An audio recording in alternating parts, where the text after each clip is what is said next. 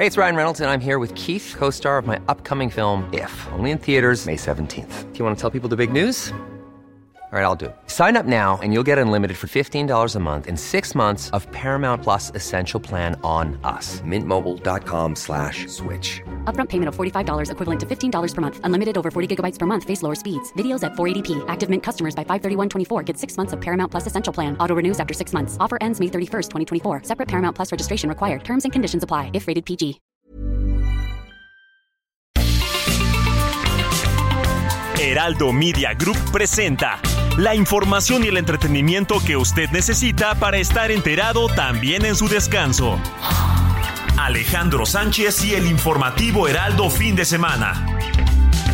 Por el Heraldo Radio, con la H que sí suena y ahora también se escucha.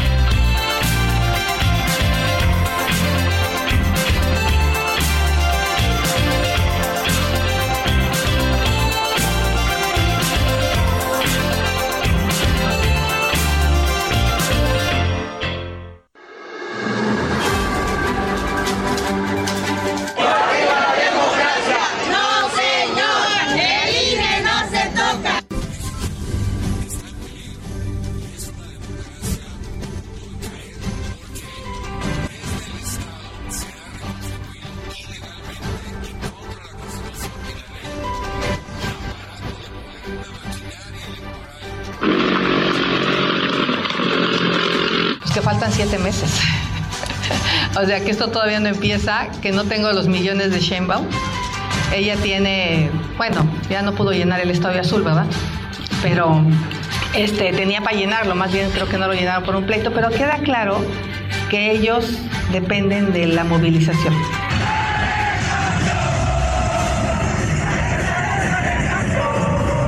El OPD IMSS Bienestar tendrá para el próximo año 35% menos de presupuesto en términos reales de los que el Seguro Popular tuvo en el año 2016.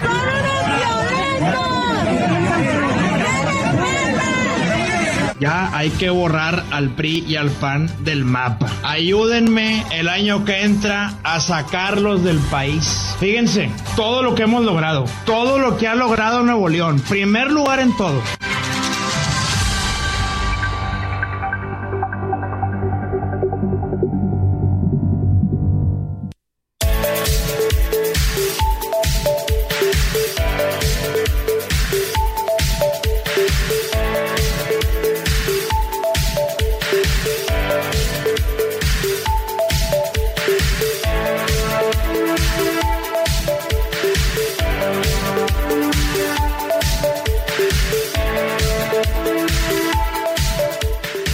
Días, son las 7 de la mañana con 3 minutos hora del centro del país. Yo soy Alejandro Sánchez y estamos en el informativo de fin de semana de este domingo 5 de noviembre de 2023 para llevarle lo más relevante de la información nacional e internacional generada en el transcurso de las últimas horas. Estaremos juntos de aquí hasta las 10 de la mañana y estamos transmitiendo en vivo desde Insurgente Sur 1271 de la Torre Carrachi para todo el país. Saludos a quienes nos escuchan en la Ciudad de México y todo el Valle de México por el 98.5 de FM.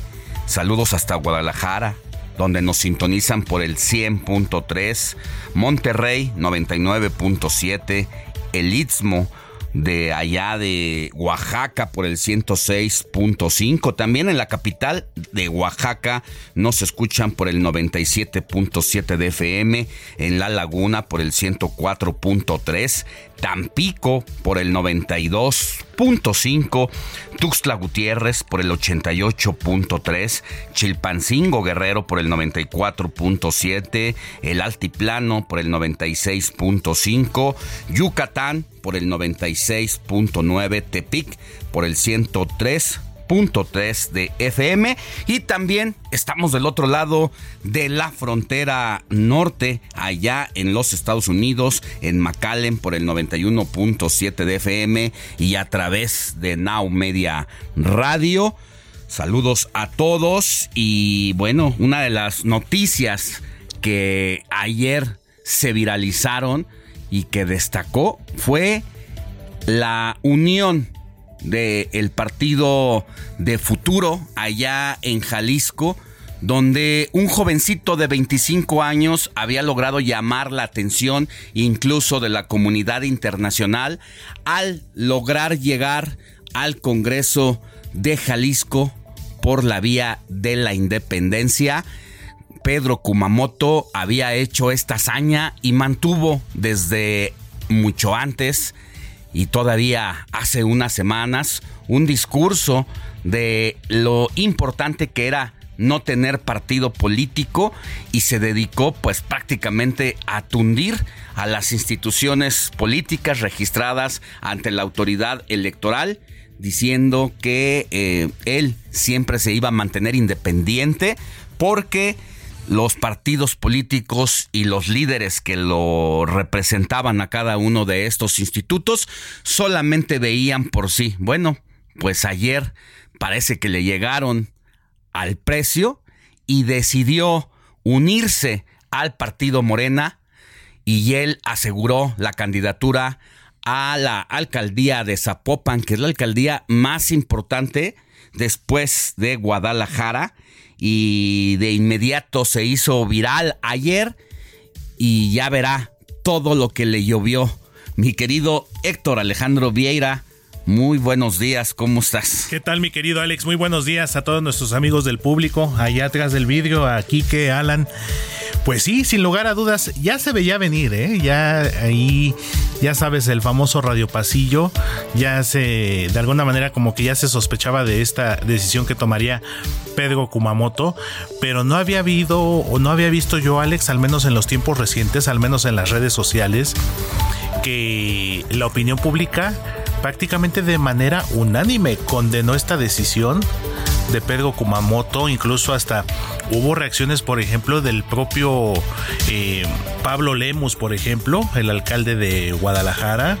Eh, no he checado si Juan José Frangi eh, ya se pronunció al respecto, pero sí, incluso fuentes al interior de Movimiento Ciudadano, que es el partido dominante actualmente en el estado de Jalisco, y que bueno, o sea, como lo acabas de decir Alex, le tundieron con todo. Entonces, este juego político rumbo al 2024, Alex, no solamente se está eh, jugando en la elección presidencial con Xochitl Galvez, con Claudia Sheinbaum, con Samuelito García, que también ya quiere y apunta a sus sueños presidenciales, sino también en los estados hay que analizar muy a detalle lo que ocurre al interior de los nueve estados que estarán eh, disputando y eligiendo a gobernador el próximo año. Entonces, muy interesante, mi querido Alex, de eso vamos a platicar más adelante también. Sí, es que sin duda pues fue el propio Pedro Kumamoto quien había levantado a lo largo de los últimos años en los que se dedicó precisamente a participar en el ámbito público sobre esta gran expectativa de lo que representaba tener la independencia política para lograr hacer eh, cambios que ayudaran y que vieran por la ciudadanía. Así que el discurso él fue el que lo mantuvo durante muchos años, por lo menos en los últimos cinco años.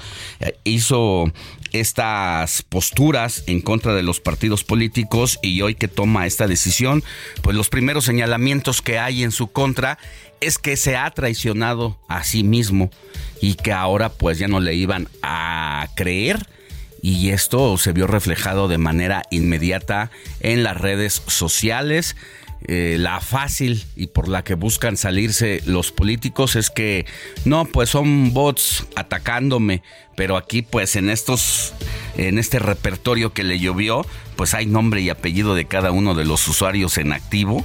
Y parece que la ciudadanía difícilmente se la perdonará. En política no hay nada cantado, hay cosas que pueden cambiar de una a de uno a otro momento o personajes en la política que creías muertos políticamente, pues resulta que al otro día resucitan, pero va a ser muy difícil para Pedro Kumamoto poderse sacudir esta tradición a sí mismo y a quienes han creído en su proyecto. Exactamente, Alex. De hecho, pues las únicas reacciones a favor que yo leí, que yo vi, fueron de gente de Morena, como el propio Mario Delgado, y bueno, de los partidos satélites de Morena, como el Verde, como el PT. Entonces, sí, un tema muy interesante, Alex, y un caso que vamos a ver en qué desencadena y sobre todo, eh, lo más importante, Alex, cómo se verá reflejado en las urnas del próximo 2 de junio de 2024. Bueno, y, tan solo Pedro Kumamoto es parte de una bisagra de lo que representa precisamente todo lo que está pasando en Jalisco, porque como bien lo dices Héctor, el partido Morena se ha aliado con el Partido Verde Ecologista, con el Partido del Trabajo, que ya no es novedad, porque desde 2018 pues traen una coalición en todos los sentidos, tanto electoral como en el poder legislativo para los cambios a las leyes que le han interesado al presidente de la República, pero llama la atención aquí también que hay otros dos partidos, que es el de Futuro de Jalisco, allá de Pedro Kumamoto, y el otro partido es el Hagamos, que es eh, pues un partido político dominado por el grupo de la Universidad eh, de, Guadalajara y que también ha decidido pues correr a los brazos abiertos del partido Morena y que ahora estos cinco partidos allá pues van a buscar arrebatarle el triunfo a Movimiento Ciudadano y por eso Pedro Pablo Lemus, que es el eh, prácticamente ya solitario precandidato del partido Movimiento Ciudadano para suceder a el gobernador Enrique Alfaro, pues es que también lo tomó prácticamente personal.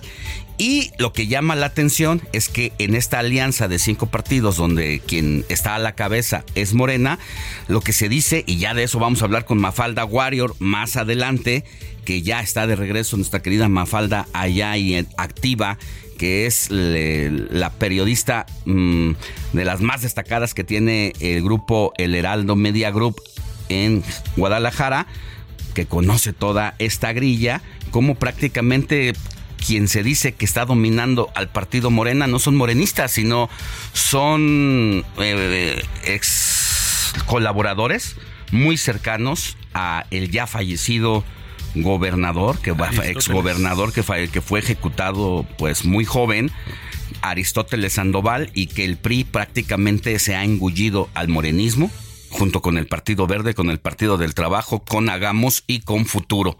Y parece que también en esta coalición que hay de Hagamos con Morena, aquí la gran interrogante y la gran pregunta es si el actual eh, titular de la Universidad de Guadalajara, que es el rector Ricardo, Villanueva. se va a ir a buscar la alcaldía de Guadalajara. Ese será todo un entramado, importante. Así que estamos hablando de Jalisco, pero la relevancia que representa políticamente con esta jugada y con este ajedrez y estas tiradas, pues va a ser muy destacado y muy importante por lo que representa también pues la contienda frente a Movimiento Ciudadano, mi querido Héctor. Y si te parece, así arrancamos con la información. Venga. Informativo Heraldo fin de semana. Lo más destacado en resumen.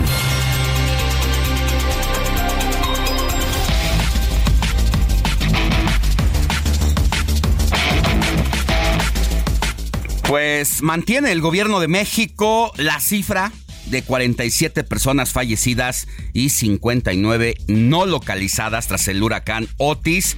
El presidente Andrés Manuel López Obrador aseguró que la energía ya fue restablecida en Acapulco. Y un tema que destaca de sobremanera es la que ha hecho un grupo de la sociedad civil organizada de Acapulco.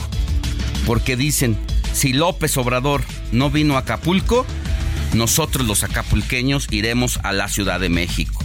No vino a nuestro municipio, no recorrió ni una sola colonia, no escuchó a la gente, no dimensionó el problema, regatea recursos para la reconstrucción, no quiere etiquetar para Guerrero ningún fondo de apoyo en el presupuesto de egresos de 2024 que se va a discutir en el transcurso de la semana en el Pleno Legislativo. Quieren minimizar la tragedia, no quieren entender que hay hambruna y emergencia sanitaria. Por eso nosotros vamos a ir a la Ciudad de México y ya están preparados porque en el transcurso de los próximos 45 minutos, esta sociedad civil organizada estará saliendo del puerto devastado a las 8 de la mañana del asta de la bandera para entrar a Chilpancingo a las 10.30 am. En Cuernavaca se espera que lleguen a las 4 de la tarde y luego a Palacio Nacional estarán llegando el próximo lunes, o sea, mañana 6 de noviembre, a las 10 de la mañana para pernoctar. Y este grupo invita a todas las personas que aman Acapulco o que se sienten ofendidas a que se sumen a la caravana por la reconstrucción. El movimiento que se hace pues es importante porque ahí están sus motivos y sus razones que los van a traer acá a la Ciudad de México, Héctor. Así es, una movilización importante que se espera de toda esta gente del puerto de Acapulco, Alex, y que pues también yo creo que el paso del huracán Notis, además de la devastación de infraestructura, de viviendas, de zona turística, eh, otro tema que también lo platicábamos ayer con nuestra querida Jimena Céspedes, pues también el huracán tuvo un vendaval político y tal parece que los bonos de Morena, en este caso en el estado de Guerrero, pues van a la baja. Entonces ya dependerá mucho de lo que eh, decida el presidente López Obrador si decide recibir a, a este contingente y bueno, también vamos a seguirle dando seguimiento a este tema. Parece que hay una percepción generalizada, efectivamente, de reprobar a la autoridad política en todos sus niveles de gobierno, porque no estuvo a la altura de atender desde antes, durante y después de la tragedia de que significó el paso del huracán Otis en su categoría 5 y que prácticamente dejó en huesos a el puerto de Acapulco porque no había habido ni con el huracán Paulina en el año 1997 una devastación de esta magnitud. Y dice, bueno, pues aquí la autoridad no estuvo, no estuvo el presidente, no se le vio la gobernadora. Y cuando la alcaldesa salió, solamente salió a decir barbaridades que le ponen a uno los pelos de punta y dicen, realmente una autoridad política de este nivel que está a cargo de la gobernanza de uno de los puertos más importantes del país es capaz de decir tremendas salvajadas? Y ya desde antes, Alex, no olvidemos que no hace mucho, Abelina López, ¿te acuerdas cuando el tema de... Del de la calor? exactamente. Porque había que la calor impactaba en la conducta negativa de los ciudadanos y que por eso tanta violencia política. Uno de ellos que prácticamente creo que ahí fue el seguidillo de lamentables declaraciones, Alex, y dos videos que subió a sus redes sociales esta semana, sí. con platito de comida caliente, cuando muchos de sus gobernados, muchos de los habitantes de Acapulco, no saben ni siquiera si van a comer el día de hoy, como decía ayer nuestro amigo y compañero Toño Ramírez también. Ya más que insensibilidad política, ya también parece una afrenta de la autoridad con sus gobernados. Y mira que justificar la rapiña en todos los más de 60 mil negocios que hay allá en el puerto de Veracruz, sobre todo eh, en el puerto de Acapulco, gracias, eh, es también para tronarse los dedos cuando dice, bueno, yo no lo veo como actos de rapiña, lo veo como cohesión social y, un poquito a lo mejor parecería tono de broma, Alex, pero ahora ya lo dice uno coloquial, es cuestión social. Así como no hace mucho decíamos cuando había detectabas algún o cometías algún error, es un área de oportunidad. Entonces todo ese tipo de situaciones que de normalizaciones van a ir mermando también la la percepción de la ciudadanía hacia su gente y una de las señoras que también se hizo viral en estos días, se las vamos a cobrar. Así Se las vamos a cobrar contundente. Creo que esa frase va a ser de las más recordadas también después de esta tragedia del huracán Otis, Alex. Así es, Héctor. Adelante, hay más información. Y en más precisamente de la situación de Acapulco, más de 20 mil personas salieron en las últimas horas, en los últimos días de allá del puerto, después de que se abrió esta semana el puente terrestre, que por cierto hoy estará terminando. Es decir, que a partir de mañana autobuses, casetas ya estarán cobrando su servicio de manera habitual. Usuarios de redes sociales, pues ya lo decíamos, convocan a esta caravana que saldrá de Acapulco con rumbo a Palacio Nacional para exigir más atención a la reconstrucción de todo el puerto. Y le damos un giro a la información, Alex, en temas políticos ahora. La Coordinación Nacional de los Comités de Defensa de la Cuarta Transformación, coordinadora de hecho, Claudia Sheinbaum, criticó a la Universidad Nacional Autónoma de México por el caso de la revisión de su tesis de titulación, así como la de la propia Xochil Gálvez. Esto fue lo que dijo al respecto Claudia Sheinbaum. Creo que en el caso de autoridades universitarias, eh, es importante que no que se mantengan en estos casos una solicitud eh, y quiero a mi universidad ¿eh? Y bueno, también la virtual precandidata a la presidencia por el Frente Amplio por México, Xochil Gálvez, reaccionó a la resolución de la UNAM sobre su trabajo de titulación. Hay que recordar que la acusaron de plagio y ella, pues en un tono franco, dijo, pues fue un error porque sí, me tomé prácticamente unos párrafos de un autor destacado y mi error es no haberlos entrecomillado. Escuchemos a Xochil Gálvez. A ver, siempre dije que yo me titulé por experiencia profesional y es lo que acredita la UNAM, que los tres proyectos que presenté son reales y simplemente hay que hacer algunas referencias que faltaron, pero no hay nada grave. Te pidió que enviaras referencias. Un de cosas de equipo técnico. ¿Cuándo las vas a enviar? Ya las mandé. Y bueno, uno se pregunta aquí cuando ya la máxima casa de estudios se ha pronunciado sobre las tesis tanto de Claudia Sheinbaum como de Xochitl Galvez al validarlas independientemente de estas observaciones que ha hecho. ¿Qué está pasando y qué ha pasado con la tesis de la ministra Yasmín Esquivel?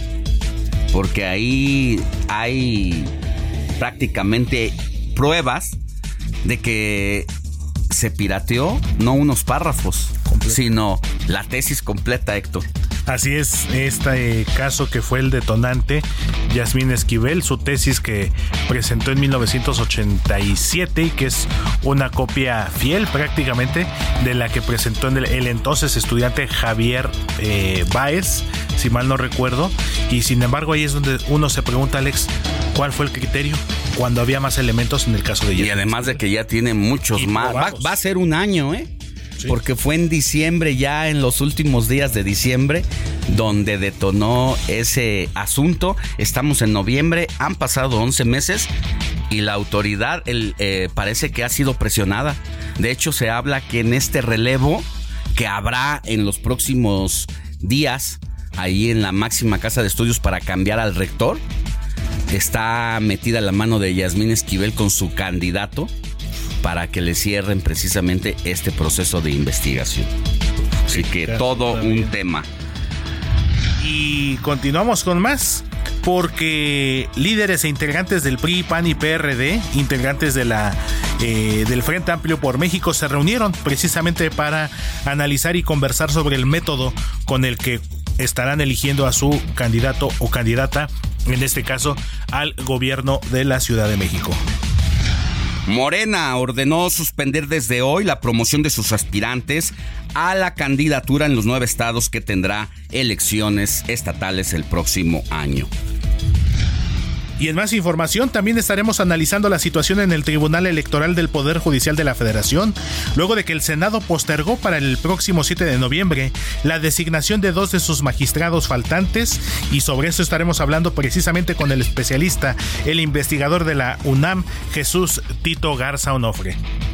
Y el proyecto de presupuesto de egresos 2024 continúa siendo objeto de una intensa discusión entre la bancada oficialista de Morena y la oposición en la Cámara de Diputados. Más adelante hablaremos con el secretario de la Comisión de Presupuesto allá en la Cámara de Diputados, el panista Héctor Saúl Telles. Y para concluir en información internacional, autoridades palestinas acusaron a Israel de bombardear una escuela de Naciones Unidas que fungía como refugio, hecho por el que murieron al menos 15 personas. Pausa y volvemos con más información.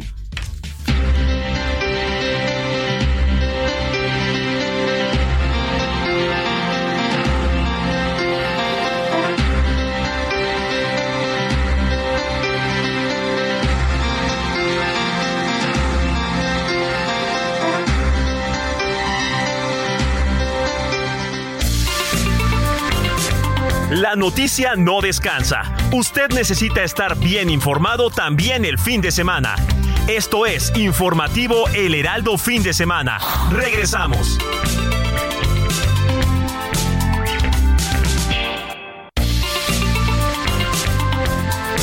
Siga en sintonía con la noticia. Alejandro Sánchez y el informativo Heraldo Fin de Semana. Continuamos.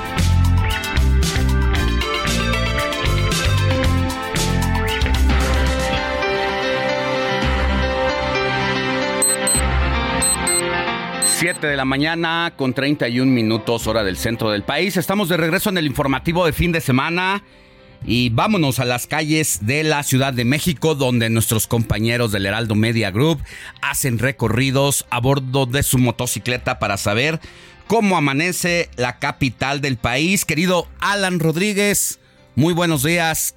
¿Cómo estás?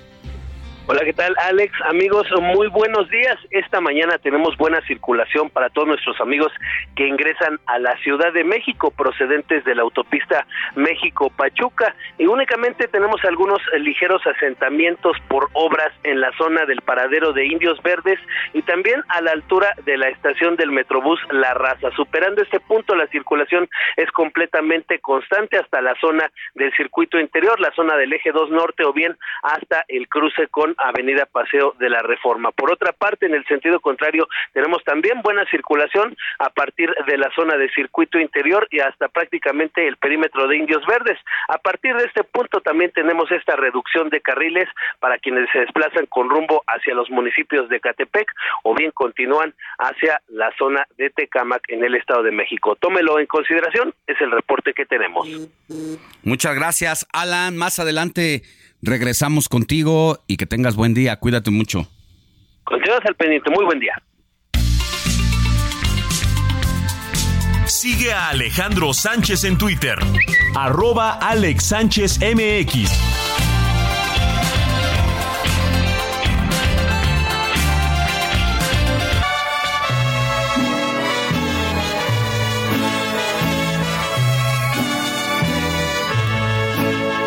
Estas son las mañanitas que cantaba el rey David. Hoy por ser día de tu santo, te las cantamos aquí.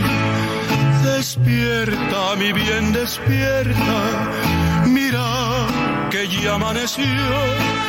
Ya los pajarillos cantan, la luna ya se metió. Está la mañana en que vengo. 7 con 33. Hoy no está Moni Reyes porque se tomó merecidamente unos días para hacer algunas actividades personales. Pero aquí está Héctor Vieira para decirnos a quién tenemos que correr, abrazar el día de hoy. Y ahora sí, con estas mañanitas tradicionales del gran ídolo de ídolos mexicanos, Pedro Infante, nada más y nada menos. Javier, Javier Solís. Javier Solís y ¿qué te parece mi querido Héctor? Es lo que le hacía la seña aquí a nuestro DJ Kike, le digo, bien. Bien, Juan. El señor de las sombras, mejor. De las sombras, nada más. Uno de los mejores cantantes, para muchos considerado el mejor intérprete de música ranchera. Sí. ¿no? Eh, aunque la variación que tuvo Javier Solís fue bolero ranchero. Bolero, sí, exacto. Pero una voz prodigiosa, una voz como pocas. Eh, cantante, actor, eh, un hombre muy carismático, lamentablemente falleció muy joven. Pero sí, definitivamente, mi Alex. Hoy DJ Kike nos hizo el día con esta versión de las mañanitas. Y como bien lo dices, pues el santoral del día de hoy vamos a darles a conocer a quienes vamos a felicitar este domingo 5 de noviembre.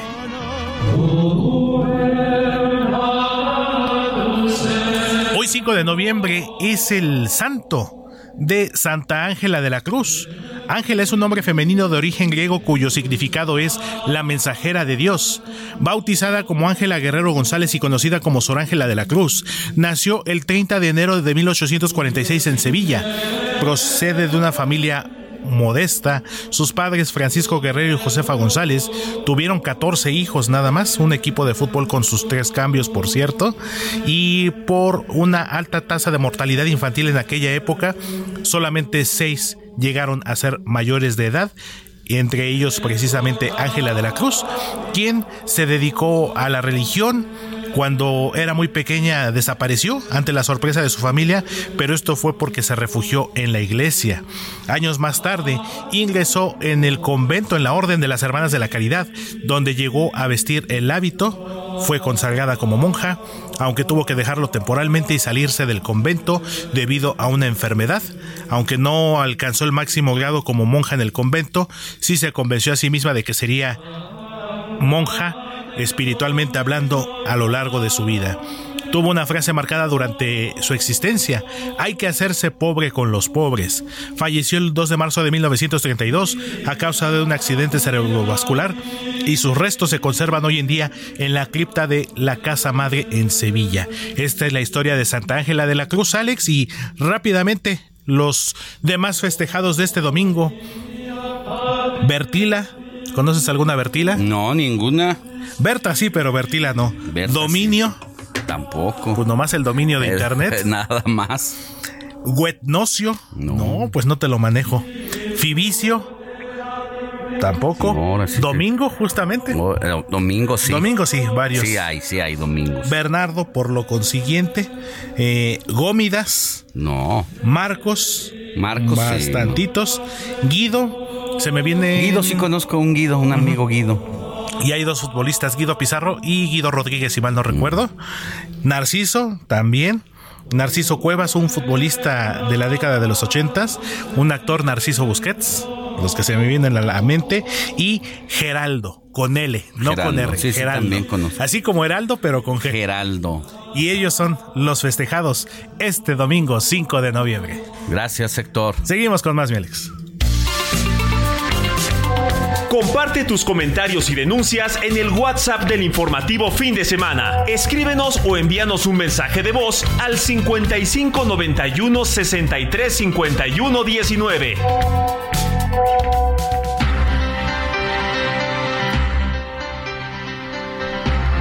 Vámonos con un adelantito de las recomendaciones de cine y series con Eduardo Marín, que nos dice lo que vamos a tener más adelante. Cine con Eduardo Marín.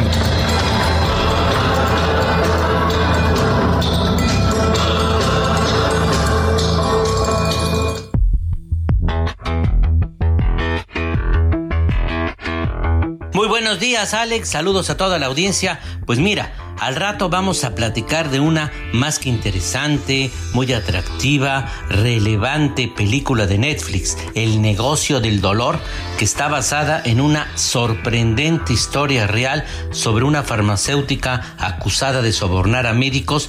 Fue una historia que anticipó la terrible crisis del fentanilo. Ya la platicaremos.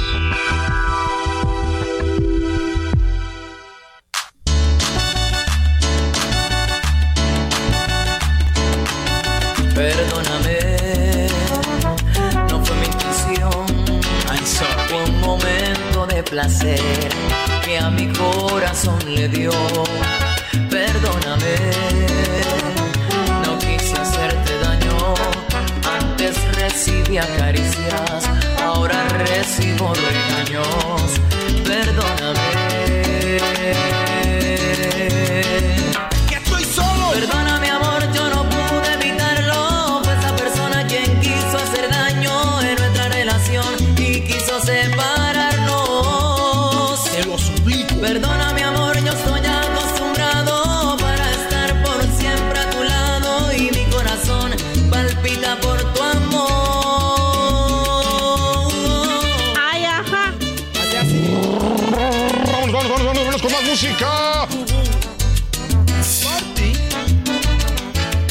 Así llegamos a la primera parte de las efemérides musicales con Héctor Vieira, quien hoy nos trae salsa en esta mañana de 5 de noviembre de 2023. ¿Y a quién estamos escuchando, Héctor? Así es, mi querido Alex, al cantante colombiano Dani Daniel.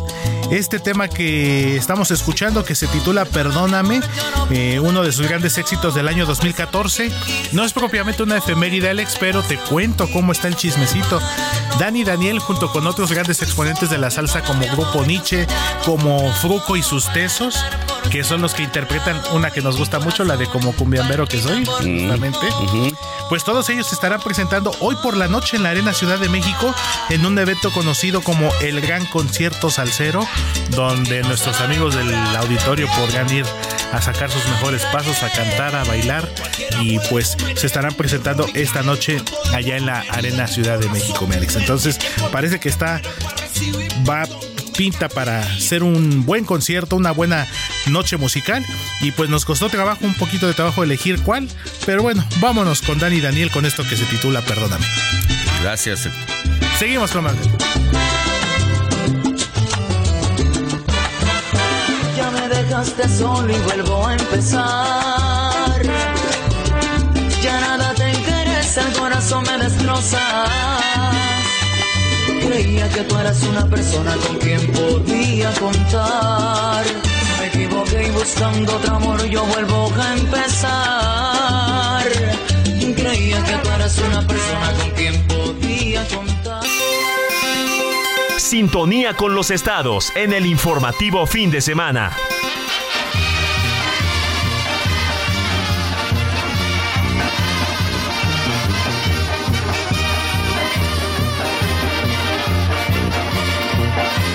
Iniciamos nuestro recorrido por la República Mexicana en todos los lugares donde el Heraldo Media Group tiene frecuencias radiofónicas. Y toca turno allá en Tampico con el querido compañero Valdemar Mijangos, reportero del Heraldo Radio Tampico, a quien usted puede escuchar toda la semana a través del Heraldo Radio 92.5 de FM y donde en este momento nos hacen el favor de sintonizar el informativo fin de semana porque Valdemar tienes información importante sobre el Congreso del Estado que ha pedido calma por la crisis hídrica que está afectando de sobremanera a la entidad. ¿Cómo estás? Muy buenos días.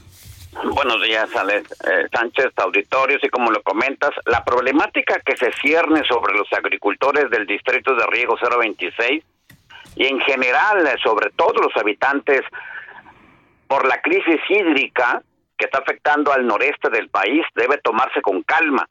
Pues por parte del Congreso de Tamaulipas existen las acciones en curso que darán una solución a todo esto cuando antes esos desafíos solo se platicaban. Así lo manifestó la presidenta de la Junta de Coordinación Política del Congreso, Úrsula Patricia Salazar Mojica. Anticipó que la semana entrante habrá de sostener una reunión con los responsables de los organismos vinculados al tema agua, como lo son los de la Comisión Municipal de Agua Potable y Alcantarillado de Tampico de la Comisión Nacional del Agua, que opera en el Estado, a fin de hallar salidas técnicas a los problemas que está dejando la falta de lluvias en el sur de la entidad y en general en el resto de Tamaulipas. En este mismo contexto, la legisladora local insistió que ahora sí existirá un análisis de esquemas que reclamarán una inversión importante, pues en los años anteriores únicamente se platicaban, pero nunca llegaban a las oficinas como la unidad de inversiones de la Secretaría de Hacienda, donde se avalan los proyectos ejecutivos. En este sentido, reveló que base importante para lograr la canalización de bolsas de inversión es la reunión que sostendrá con el legislador federal Erasmo González Robledo, presidente de la Comisión de Presupuesto y Cuenta Pública de la Cámara de Diputados, justamente para analizar probables, posibles bolsas de inversión a los citados proyectos hídricos para enfrentar toda la problemática de abasto de agua. Por cierto, el legislador federal Erasmo González Robledo también pertenece a la bancada de Morena y es del sur de Tamaulipas. Sobre esto mismo te comento que el próximo jueves los productores del distrito de riego 026 del norte de Tamaulipas sostendrán una reunión con el gobernador Américo Villarreal y el director nacional de la Conagua, Genmar Martínez, con el objetivo de revertir la suspensión del trasvase de la presa El Cuchillo, según informó Juan Manuel Salinas, gerente de la Unión Agrícola Regional del Norte de Tamaulipas.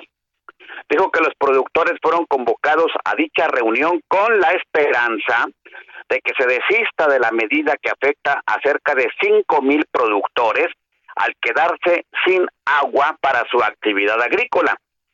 También deja en claro que no quitarán el dedo del renglón, habrán de insistir y ya trabajan en la promoción de amparos y en caso de no obtener una respuesta favorable, pues pedirán en su caso una indemnización de hasta mil millones de pesos. Así las cosas por acá con respecto a esta crisis hídrica que bueno, pues ya tuvo sus primeras consecuencias, poca lluvia, extendido estiaje, se suspende el trasvase de agua de la presa del Cuchillo a la Marte R. Gómez de Tamaulipas y con ello afectan a estos, se hablan de cinco mil productores del distrito de riego 026. Alex Sánchez, auditorio, esta es la información. Bueno, pues es una situación siempre complicada la de vivir pasándola mal con la falta de suministro de agua potable y vamos a ver si dentro de las acciones que implementa el gobierno de Tamaulipas está lo que ya se ha convertido en una actividad recurrente por parte de los gobiernos cuando enfrentan una situación de esa naturaleza, que es el bombardeo de nubes o la estimulación de lluvias como ha ocurrido allá en Nuevo León y que al implementar estas acciones, pues sí se vio beneficiada la población de manera inmediata al caer lluvias que ayudaron un poco a los mantos acuíferos a reabastecerse para poder dotar de agua potable de nueva cuenta a la población. De hecho, esa es una estrategia que aplicará el gobierno del estado en cuanto supo la suspensión de este trasvase del cuchillo a Tamaulipas, bombardeo de núcleos de nubes, esperemos que funcione porque el tema es que no solo el centro de Tamaulipas, sino también el sur no cuentan con el suficiente abasto. Tanto se habla que muy probablemente para febrero o marzo tengamos una nueva crisis, precisamente por la falta de lluvias. Alex. Bueno, gracias, querido Valdemar. Te mando un abrazo y cuídate mucho. Claro que sí, estamos al pendiente. Gracias, buenos días. Sigue a Alejandro Sánchez en Twitter. Arroba Alex Sánchez MX.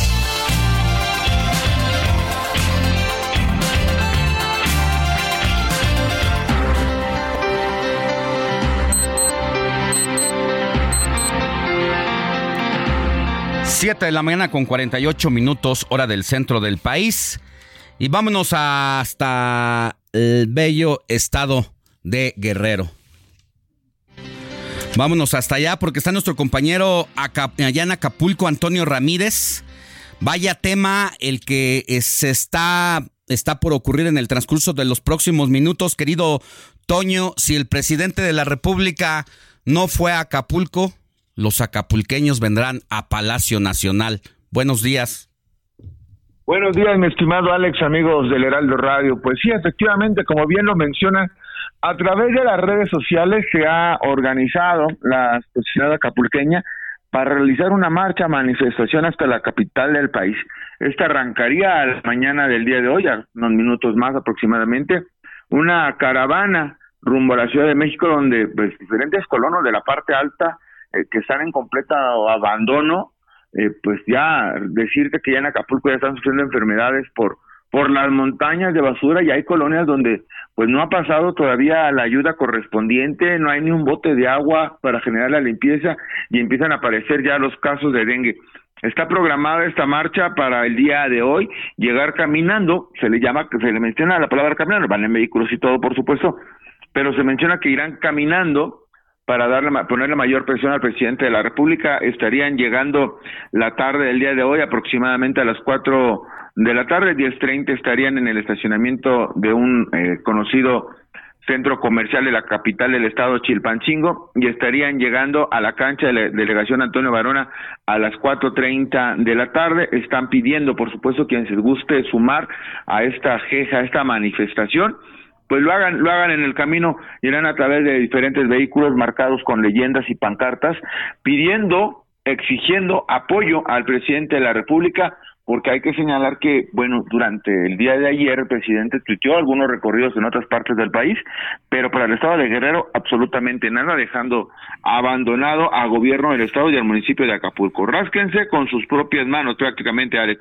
Y sobre todo a los acapulqueños, a quienes son víctimas, que se han quedado sin casa, sin trabajo, sin sustento, pues la ayuda no es suficiente y esta indiferencia aparente que ha tenido el presidente de la República sobre otros presidentes de los últimos tres sexenios nada más, que cuando ha ocurrido una tragedia menor incluso de lo que ha pasado en esta ocasión con Notis en Acapulco, pues se han ensuciado los zapatos, han estado ahí, han enfrentado reclamos, sí, pero se han quedado y han dado la cara y se ha dispuesto inmediatamente de fondos especiales para atender estas emergencias que estaban en el Fonden, como todos sabemos. Acá se dice que hay recursos, pero pues no se ve y no se siente que ya empiecen a bajar. Y si van a bajar, cómo se van a repartir, quién va a revisar y mientras esto sucede, el presupuesto del 2024 que está en discusión en la Cámara de Diputados,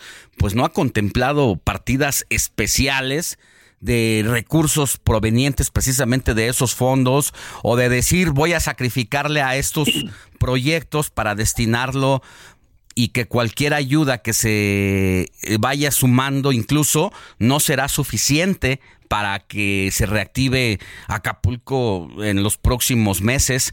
No hay parte de una, un etiquetado especial por parte de la federación al presupuesto y bueno, de lo que se habla solamente es de lo que se le ha quitado o se le va a quitar al Poder Judicial de la federación, pero no sabemos también que con qué va a pasar ahí, si con los amparos, aunque haya voluntad por parte de la autoridad correspondiente del Poder Judicial o de la Presidencia de la República para entregar los recursos, ya ante un fallo judicial no está garantizada la ayuda económica, Toño, y eso es lo que preocupa precisamente a los acapulqueños y por eso han realizado esta convocatoria para llegar a la capital del país. Y, y súmale a esto también eh, los censos, el tema de los censos, donde realmente pues no están censando como se debiera. Simplemente están haciendo un censo informativo, pero no con eso están prometiendo o asegurando alguna ayuda. Habrá una segunda parte. Y súmale que había también 47 municipios en lista como afectados y solamente dejaron dos cuando la realidad es completamente diferente. Amor con amor se paga, ¿no? Dice el presidente de la República y aquí en Guerrero, pues sus puntos han bajado hasta en un 15, en 15 puntos porcentuales. Su imagen y, por supuesto, hay que reconocer algo. La cercanía de la gobernadora Evelyn Salgado Pineda al presidente de la República era muy notoria hasta este desastre, prácticamente abandonada por parte del gobierno federal más allá de la cercanía y que pues el señor padre de la gobernadora, pues es compadre de, de Andrés Manuel López Obrador, Félix Salgado Macedonio es compadre de, de grado, bautizó a uno de sus hijos de el presidente López Obrador. Imagínate, y así estamos olvidados. ¿Qué podemos esperar? Por eso es que se realiza esta marcha, más allá de que ya empieza a haber una reactivación económica en el puerto de Acapulco, es, es muy agradable ver a gente ya vendiendo pescado, vendiendo pollo, trabajando de nueva cuenta, empezando a buscarle a la chuleta, ya cajeros funcionando, el sector privado está realmente poniéndose las pilas, los empresarios que perdieron todo, he tenido la oportunidad de platicar varios con ellos, pues ya están pensando en cómo levantar y mejorar el nuevo el puerto de Acapulco que mencionaban. Pues mira, si nos ayudaron a dejarlo en cero fue por algo. Vamos a mejorarlo lo vamos a hacer aún más. Acapulco ha sido un lugar que fue punta de lanza para el turismo en este país. Muchos destinos eh, de la República nacieron del puerto de Acapulco con la idea, con la preparación, con la vocación turística, con el personal que se llevaron hasta esos lugares. Es momento de renovarse y morir, así como lo mencionan los empresarios. Esto, más que una tragedia en este momento, ya se tiene que ver como una oportunidad y mirar para adelante.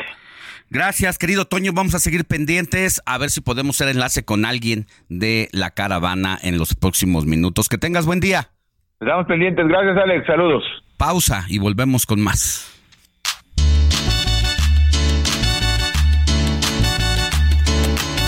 Perdóname, no fue mi intención. Fue un momento de placer que a mi corazón le dio. Perdóname, no quise hacerte daño. Antes recibí caricias. La noticia no descansa. Usted necesita estar bien informado también el fin de semana. Esto es Informativo El Heraldo Fin de Semana. Regresamos.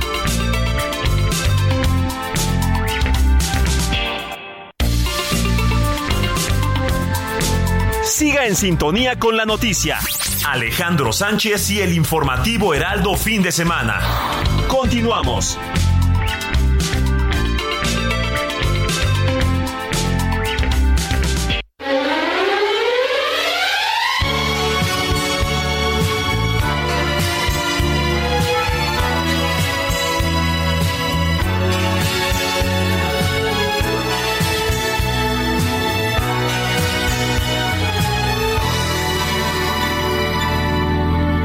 Dicen que soy un payaso, que estoy muriendo por ti y tú no me haces ni caso.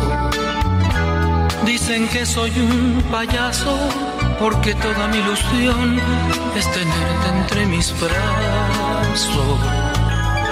Dicen que soy un payaso que por culpa de tu amor voy de fracaso en fracaso. Dicen que soy un payaso que va buscando valor en el fondo de los pasos. Y es verdad, soy un payaso, pero ¿qué le voy a hacer? Uno no es lo que quiere, Estamos de regreso en el informativo de fin de semana. El 5 de noviembre se celebra el Día Internacional del Payaso, una fecha para homenajear a estos simpáticos personajes que tienen una enorme nariz roja y un gran corazón, que son los payasos. La palabra payaso proviene del italiano Pagliaccio, un personaje caracterizado por usar maquillaje y vestimenta extravagante cuya función esencial es hacer reír al público con bromas, piruetas, chistes y trucos divertidos. También pueden representar personajes malvados y satíricos como burla a la cotidianidad. La creación de este día surgió en honor al nacimiento del español Emilio Alberto Aragón, quien encarnó el famoso payaso conocido como Miliki. Es por ello que el Día Internacional del Payaso se celebra anualmente el día 5 de noviembre. Yo creo que ser payaso no es nada fácil, mi querido Héctor. Hay que tener eh, pues capacidad de improvisar. Pues no es nada más hacerse el gracioso, sino hacerse el gracioso, pero ser aceptado por el público, tener esta sátira siempre en la punta de la lengua y pues tener un contexto general de la vida, porque eh, quienes hacen comedia siempre he dicho deben de ser personas que conozcan de muchos temas, que conozcan el comportamiento de las sociedades para entonces poder insertar y arrebatar una risa, porque es más fácil hacer llorar, pero hacer reír no cualquiera. Así es, mi querido Alex. Eh, yo creo que, como bien lo dices, y también hay más sensibilidad una mayor preparación porque no no es fácil. Hay muchas personas que incluso desde niños que no los no les gustan los payasos les genera cierto miedo. Entonces yo digo yo creo que ya es ahí un tema personal de cada quien pero sí definitivamente mi Alex y bueno a lo largo de la historia eh, muchos payasos que han sido reconocidos. Yo por ejemplo recuerdo en el aquí en nuestro país, bueno, el payaso Lagrimita, todo un ícono que saltó a la televisión mexicana, cosa que antes no era tan común. Lagrimita, el propio Ricardo González Cepillín, y ahora Ahí Ya nos vino a saludar. Ricardo González Cepillín, ahora el hijo de Lagrimita, este Costel por ejemplo. Y hay payasos de todo tipo también. Ha ido evolucionando este personaje porque lo va va desde el payasito de fiestas infantiles hasta el payasito ya de un show ya más que, picarón. Que, ridiculiza. Aquí nuestro compañero Aquí tenemos a todos los días a nuestro compañero Platanito a las 10 de la mañana, a 11 de la mañana por estos micrófonos y que aquí DJ Kike Hernández pues lo conoce bastante bien eh, de hecho, me tocó ir a verlo apenas este fin de semana aquí a Coyoacán, donde normalmente eh, sale eh, vestido de payaso con un show de más de una hora y donde efectivamente hemos ido viendo cómo ha ido progresando y cómo ha ido cambiando y que ahora a través de las redes sociales pues se ha hecho viral. Eh, la transformación de los payasos. También está el payaso Brincos Dieras. Otro. A quien se le ha calificado como un payaso agrio, mala onda, por la fuerte crítica que hay a sus personajes y por ridiculizar en sus shows sus dinámicas, ya sea en palenques o en otros escenarios pues han ganado popularidad en las redes sociales, sin embargo hay quienes consideran que su humor, su humor es inapropiado, pero mira, la mayoría de las personas que entra con boleto pagado y que vaya que llena escenarios, prácticamente saben a qué van, tampoco que nadie se sorprenda. Eh, que, porque te puede tocar a ti, Héctor. Eh, sí, exactamente. De brincos dieras. Y hay que aguantar. Y hay que aguantar vara. Hay que tener la piel bastante gruesa para saber porque se pueden meter desde nuestros aspectos físicos hasta en la medida que te va entrevistando y te va hablando y hay de ti cómo hables, cómo contestes, sí, qué hayas hecho en la vida porque te va a ridiculizar y te las va a centrar bastante bien.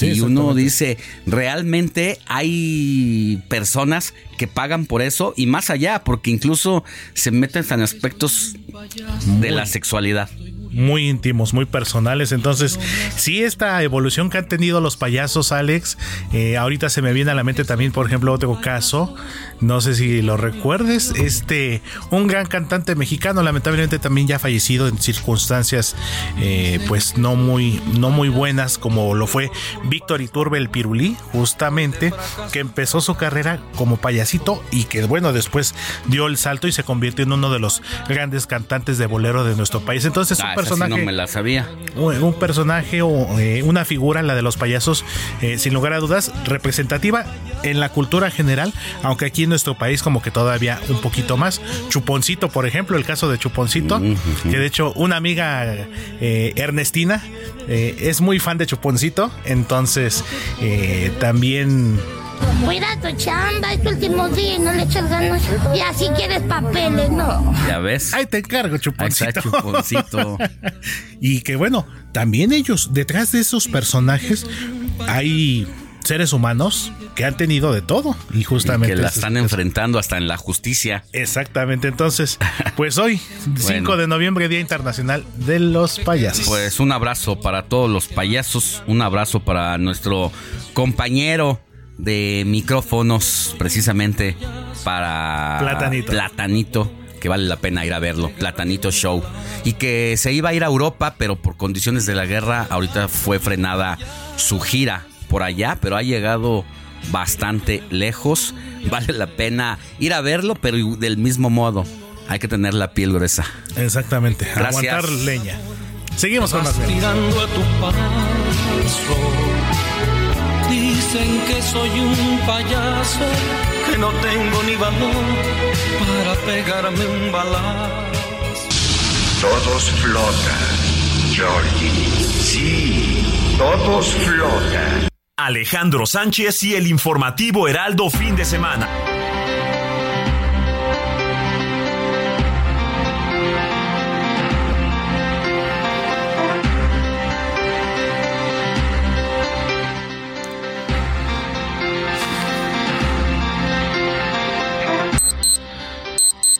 Ocho de la mañana con nueve minutos, hora del centro del país. Vámonos con nuestro compañero Héctor Navarro, quien sigue toda. Es Carlos Navarro, mi compañero Carlos Navarro, que sigue como su sombra a Claudia Sheinbaum, a Claudia Sheinbaum. Perdón, mi querido Carlos, ya te ando cambiando el nombre. Buenos días. Buenos días, Alex, no te preocupes, te saludo con gusto a ti, al auditorio, y les comento que las resoluciones que emitió la UNAM sobre las tesis de las dos virtuales candidatas presidenciales fueron cuestionadas por la Coordinadora Nacional de los Comités de Defensa de la Cuarta Transformación, Claudia Sheinbaum. Ayer, en un panel con medios de comunicación de Querétaro, la virtual candidata presidencial morenista destacó su trayectoria académica, que incluye la dirección de 35 tesis, y cuestionó severamente a la UNAM. Escuchemos.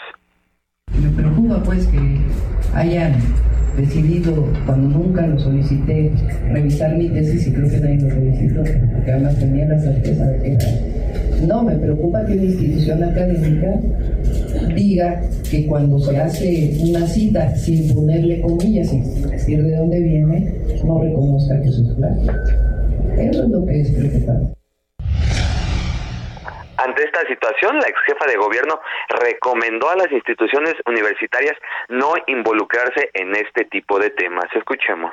Creo que en el caso de autoridades universitarias eh, es importante que no que se mantengan aisladas en estos casos una solicitud. Eh, y quiero a mi universidad eh, En semanas pasadas, recordemos que a través de redes sociales se exhibieron presuntas irregularidades de la tesis de la banderada del Frente Xochitl Gálvez. Después, también en redes sociales, redes sociales se señaló a Sheinbaum sobre la técnica que utilizó para titularse por la licenciatura. Recordemos que también hace unos días la UNAM emitió un comunicado donde señalaba que ambas no habían eh, incurrido en algunas irregularidades. En el caso de Xochitl Gálvez, le pedía años después de que les mandara las citas correctamente que había hecho en su trabajo de titulación. Y en el caso de Claudia Sheinbaum, pues dijo que no había ninguna irregularidad. Alex, la información que te tengo. Te voy a cambiar el nombre. Gracias, querido Carlos. Te mando un abrazo y cuídate mucho. ¿A dónde te vas hoy? Hoy toca cerca, estamos, va a haber un evento al mediodía en Tultepec, Estado de México, nos toca 40 minutos cerca de casa, pudimos dormir este sábado en casa y pues bueno, así es, así es de, de estar lejos, ahora tocó estar cerca, Alex. Así es. ¿Cuántos estados más o menos está recorriendo la doctora a la semana? A la semana entre 3 y 4, dependiendo la, la zona, pero ya después de ocho semanas, hoy es eh, la visita número 26, ya la próxima semana podría estar cerrando dependiendo de cómo se den las condiciones. Nos comentan que el 12 de noviembre, el domingo, se va a llevar a cabo el evento acá en la Ciudad de México para resarcir lo que ocurrió hace unos días en el Estadio Azul, Alex. Oye, ¿no se ha pronunciado todavía la doctora o el equipo de comunicación, eh, Fernández Noroña, que es el vocero, sobre esta decisión del día de ayer de manera inesperada, por lo menos para nosotros, de parte del Consejo Político Nacional de Morena, que ha dicho que se van a cancelar precisamente las giras a partir de, de los próximos días? Tengo entendido que es para los estados, Tengo entendido que es para los estados. El equipo de la doctora, ni la doctora ni Fernández Noroña han emitido un posicionamiento, pero tengo entendido que es para los estados, para para esta veda este, que Ah, le dan para levantar las, las encuestas. Solo los para los estados, eh, las nueve entidades donde habrá relevo de gubernatura. Es correcto. Ella continúa, nos, nos comentan que, que va a recuperar lo que no se hizo en aquella semana que suspendió la gira por el huracán Otis, la visita a Durango, la visita a Nuevo León, y podrían incluir algún otro estado que les, que les queda pendientes, y el domingo probablemente esté aquí en la Ciudad de México para llevar a cabo de nuevo un evento como no se hizo en el Bueno, Estadio pues Azul. va a ser todo un reto, precisamente por lo que eh, está representando la contienda política interna aquí entre dos personajes que puntean las encuestas. Por un lado, Clara Brugada, que tiene el apoyo de los duros y de la eh, pues un grupo importante de morenistas, incluso que en su momento estuvieron en el PRD y que hoy pues jalan con Clara Brugada, quien fue alcaldesa de Iztapalapa, y por el otro lado está el grupo que respalda a Omar García Harfush, ah, y esta situación, este choque interno que hay debajo de la mesa, pues es que se vio reflejado precisamente en el Estadio Azul, donde pues, no solamente no se llenó, simple y sencillamente no fue mm, casi gente por parte de Morena a este evento, desairaron a la, a la doctora y a ver si la próxima semana tiene, tiene esta posibilidad de poder juntar a las bases de Morena. Va a ser muy importante lo que pase ahí. Vamos a ver si realmente existe este término que han pregonado unidad. Dos días después de que se den a conocer los resultados tanto en la Ciudad de México como en las otras ocho entidades que hay cu- eh, elección de gubernaturas el próximo año, vamos a ver si existe realmente la unidad en Morena, al menos Ciudad de México, si es que acuden las bases o no acuden dos días después de que se den a conocer los resultados, Alex. Muy bien. Cuídate mucho, querido Carlos, que te vaya muy bien. Abrazo, estamos pendientes, buen día. Buen día. Comparte tus comentarios y denuncias en el WhatsApp del informativo fin de semana. Escríbenos o envíanos un mensaje de voz al 55 91 63 51 19.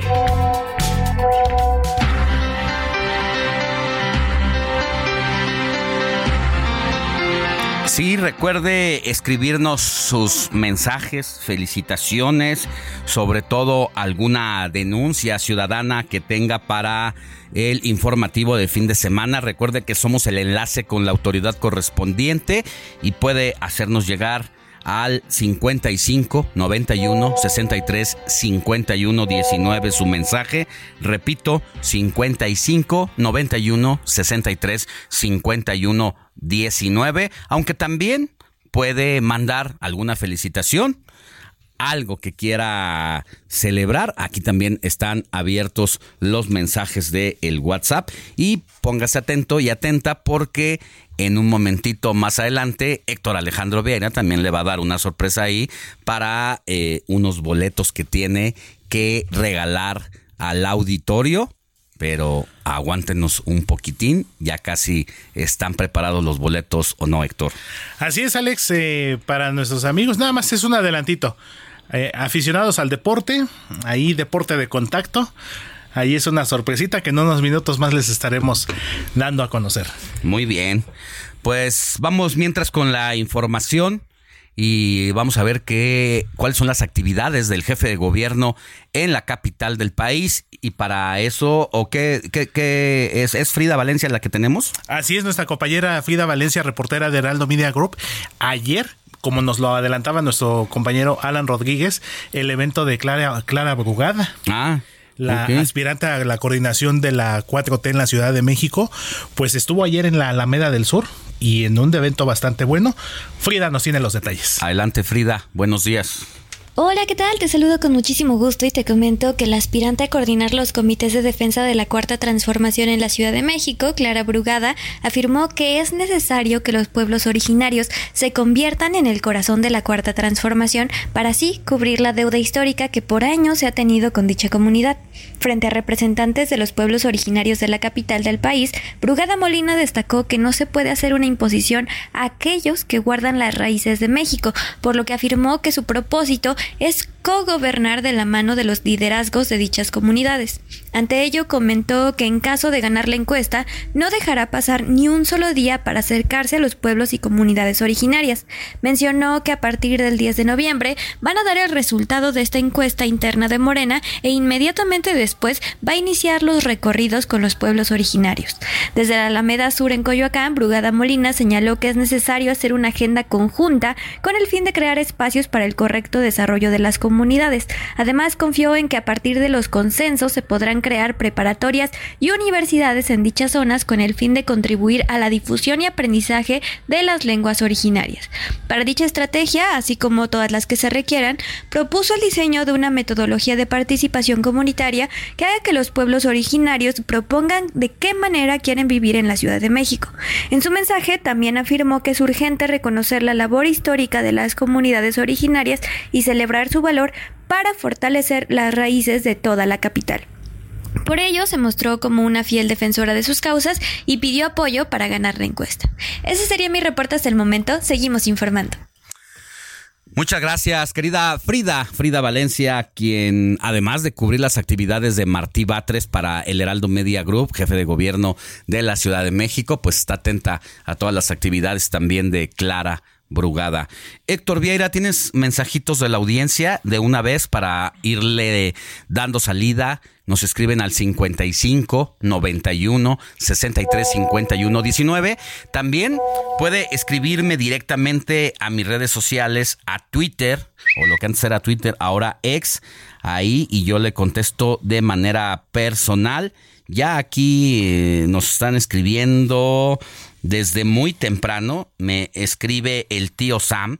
Buenos días, Alex. Oyéndote saludos desde Ciudad del Carmen y mandemos apoyo. Comida Acapulco son nuestros compatriotas y vayan a la playa que hay que consumir. Bueno, creo que el tema de la ayuda, sí, urge, es necesario que sigamos apoyando. Creo que el tema de todavía ir a cotorrear, a pasarla bien a la playa, va a tener que esperar tantitito incluso por sanidad porque primero que nada pues tendrá que haber una brigada sanitaria para evitar cualquier enfermedad. Hay pues todavía muchos escombros, mucha basura y eso pues tendrá primero que eh, restablecerse para que ahora sí pues comience a llegar el turismo, pero creo que eso va a pasar un poquito unas semanas más. Esto aquí me escribe el tío Sam a arroba Alex Sánchez MX. ¿Tienes tu información de WhatsApp, Héctor? Así es, eh, Alex. Alejandro, Héctor, DJ Quique, merecidas vacaciones para Mónica Reyes, que tengan buen programa, como siempre, con un sabroso eh, café, del señor José Ricardo García Camarena, del Estado de México. Así más de los mensajitos. Buenos días, Alex, Moni, Héctor, Jorge, todo el equipo de colaboradores, listos para escuchar sus comentarios. Vicky de Monterrey nuestros amigos de allá de Monterrey que nos escuchan a través del 99.7, por supuesto. Y ahorita que eh, también tenemos mensaje, mi estimado Alex, eh, ahora que hablabas del limón y el aguacate, Michoacán con múltiples problemas graves, y mientras el gobernador aquí en el Gran Premio de México, esto después de que eh, el gobernador Ramírez Bedoya anduvo por aquí la semana pasada en la Ciudad de México. Y bueno, son algunos de los mensajitos que tenemos por acá. Excelente día. Francisco Martínez vive en Acatlán de Juárez, eh, allá en Zapopan, en el municipio de Zapopan. Otra marchita de antorcha campesina eh, y los medios de comunicación convencionales eh, cubriendo guerreros. Se repartirán 250 mil despensas. Bueno, esto es lo que nos dicen también del público. Y bueno, ahí estaremos muy pendientes de lo que nos digan. Eh, nos piden justamente para Acapulco, ayuda en joyas del Marqués y Gaviotas. Estamos olvidados, esto es en Llano Grande. Nos escribe, no nos pone aquí su nombre, la señora Mendoza. entonces por lo que veo y leo y entiendo, mi Alex está en Acapulco, entonces vamos a hacer ahí eh, llamado a las autoridades, al gobierno municipal de Avelina López, al gobierno estatal de Evelyn Salgado y bueno, esto es parte de lo que nos han enviado nuestros amigos el día de hoy, Alex. Entonces, eh, más adelantito también les tendremos ya la sorpresita con estos pases dobles que estaremos regalando para un evento deportivo que no se pueden perder. ¿Cómo lo haces de emoción, mi querido Héctor?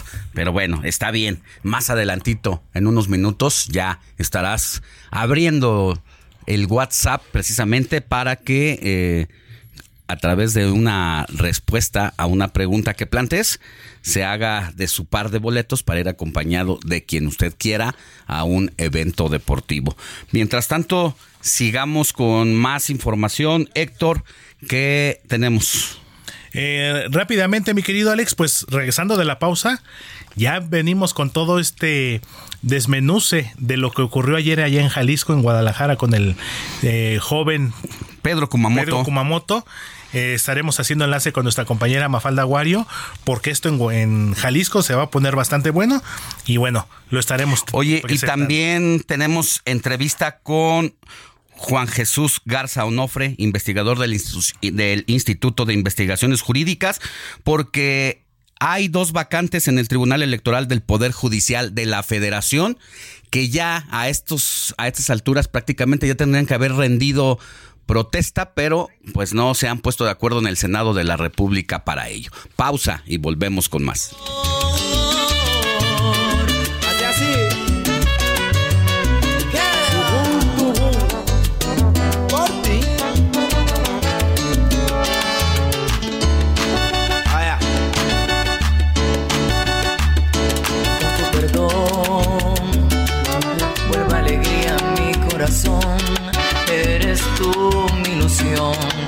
La locura de mi amor. La noticia no descansa. Usted necesita estar bien informado también el fin de semana. Esto es Informativo El Heraldo Fin de Semana. Regresamos.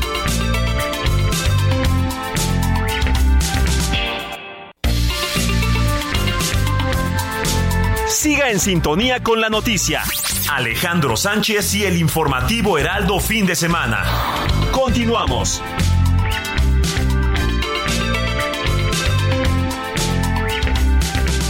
Tras el devastador paso del huracán Otis, la CFE trabaja día y noche para restablecer la red eléctrica en Guerrero. Cuadrillas enteras de mujeres y hombres han estado al servicio de la población antes, durante y después del violento impacto. En tan solo siete días se ha restablecido el suministro eléctrico a la normalidad. CFE, somos compromiso, somos entrega. CFE, somos más que energía. Gobierno de México.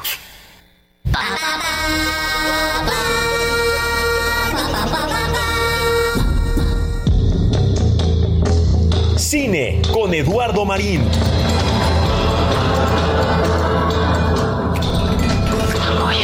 A mis sueños. Le voy a dar sentido a mi vida.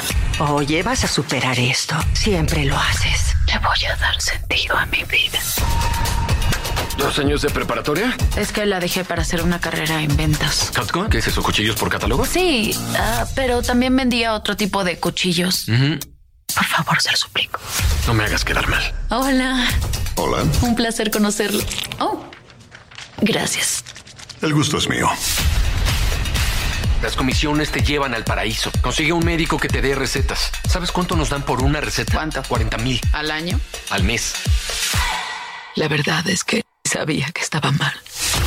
Es como un billete de lotería enterrado bajo miles de putos rechazos. Y hay que tener las agallas y los huevos para llegar a donde quieres. No hay nada más inspirador que la desesperación pura.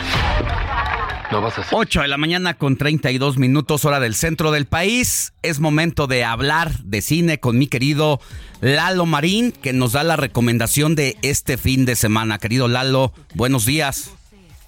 ¿Cómo estás, Alex? Muy buenos días, feliz domingo. Pues saludos a toda la audiencia. Pues mira, vamos a platicar hoy, a recomendar una película en Netflix, ahora como opción para quedarse en casita, disfrutar, que es eh, una película valiosa, reveladora, Se trata de El negocio del dolor. Repito, está en Netflix, es una historia además basada en hechos reales, no solo una historia sorprendente, apasionante, pues sino eh, relevante, porque por un lado, pues refleja la el antecedente, digamos, de la terrible crisis del fentanilo que padecemos actualmente y que causa la muerte de miles y miles de personas y además, por otro lado, pues el negocio, los intereses, la manipulación que se esconde detrás de los grandes corporativos de la industria farmacéutica.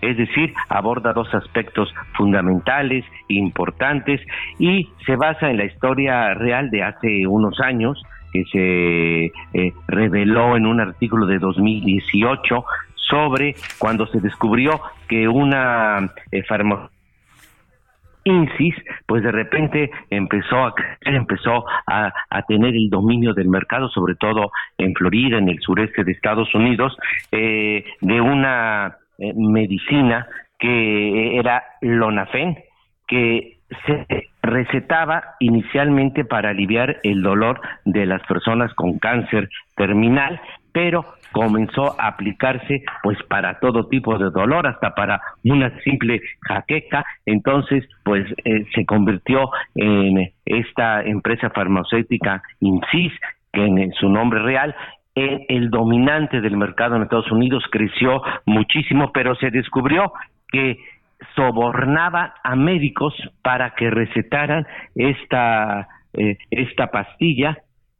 Y bueno, fue un gran escándalo, fue el primer caso en la que un alto dirigente de la industria farmacéutica fue enjuiciado y encarcelado, fue un, un, un hecho que resultó pues de alto impacto, repito, hace apenas unos cuantos años, y la película lo muestra, lo refleja de una manera más que interesante, de una manera eficaz, precisa. Sí, tiene algunos tropiezos narrativos, pero en general funciona bien, el balance es muy satisfactorio, el elenco también es muy atractivo con Emily Blunt, eh, Chris Davis, nada menos que el Capitán América, Andy García, en fin, es una película que sin duda vale la pena, repito, es trascendente, es reveladora, es muy atractiva, El negocio del dolor, una producción de Netflix. Y es mucho, muy oportuna, querido Eduardo Marín, Por supuesto. sobre todo en este momento que... Eh, con Estados Unidos, México está teniendo pues un grave enfrentamiento precisamente por lo que se dice es el tráfico de fentanilo que los Estados Unidos señalan que viene desde China por barco, llega a México, se fabrican todo tipo de drogas con esta sustancia en laboratorios clandestinos que luego es, son metidos de contrabando. Hey, it's Ryan Reynolds and I'm here with Keith, co-star of my upcoming film If, only in theaters May 17th. Do you want to tell people the big news? All right, I'll do it. Sign up now and you'll get unlimited for $15 a month in six months of Paramount Plus Essential Plan on us. Mintmobile.com slash switch. Upfront payment of $45 equivalent to $15 per month. Unlimited over 40 gigabytes per month. Face lower speeds. Videos at 480p. Active Mint customers by 531.24 get six months of Paramount Plus Essential Plan. Auto renews after six months. Offer ends May 31st, 2024. Separate Paramount Plus registration required. Terms and conditions apply if rated PG. a la Unión Americana y que tiene este choque diplomático entre México y los Estados Unidos, así que pues quizá vamos a ver en el relato algo que no quisiéramos porque pues cuando uno está con el cuerpo médico cree que todo pasa bien y ver esta situación hay que recordar que recientemente incluso allá en Baja California fue detenido un médico que almacenaba fentanilo en su casa y que causó toda una polémica así que que vaya qué tema tan delicado. No, por supuesto, y como eh, eh, lo comentaba al principio, pues por un lado su gran valor informativo, el gran valor noticioso también que esconde la película es precisamente que es el antecedente, los hechos que anticiparon esta terrible situación del fentanilo, que como bien lo dices, pues ya es una tragedia en la salud pública, y por otro lado, pues desenmascara también todas las complicidades, eh, la manipulación de la industria farmacéutica. Y porque además fíjate que la la Alex la píldora que ellos suministraban, Lonafen, que en la película pues tiene otro otro nombre, es eh, decían que tenía muy poco índice, un porcentaje bajísimo, 1% de que causaba adicción y resultó que era falso. Eh, entonces engañaron, manipularon, repito, sobornaban a los médicos y toda esta historia, pues que es sorprendente, apasionante, pero que en el fondo es una tragedia, nos es contada de una manera más que interesante, muy eficaz, muy funcional. La película, sin duda, vale mucho la pena, el negocio del dolor. No, y sobre todo porque quienes acaban siendo víctimas son víctimas de manera involuntaria, porque cuando tú decides consumir cualquier tipo de sustancias ilícitas es bajo tu responsabilidad, pero cuando te engañan, cuando estás en un tratamiento médico y lejos de salir de una, te meten a otro problemón. No, hay una tragedia humana en el fondo, que justamente lo que dices, que y eso es lo que muestra la película, porque resultó que la píldora era altamente adictiva. Eso. Bueno, pues como siempre, mi querido Lalo, sin hacer spoiler de las historias, simplemente nos das apenas la probadita para que podamos ir a ver eh, la, el relato y en esta ocasión sin salir de casita, ahí nada más Netflix. en Netflix, ahí en la casa. Gracias, querido Lalo, que tengas buen fin de semana. Gracias, feliz domingo, buen día.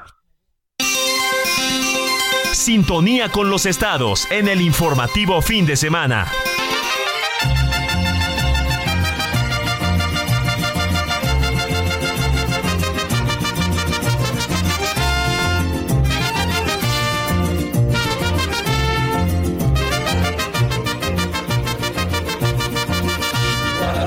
Saludos hasta Guadalajara, donde nos sintonizan por el 100.3 de FM. Y yo saludo con muchísimo gusto a mi querida Mafalda Aguario, que ya está a todo lo que da en la actividad laboral. No habíamos hablado desde hace unas semanas, mi querida Mafalda. Te mando un abrazo, un abrazo enorme.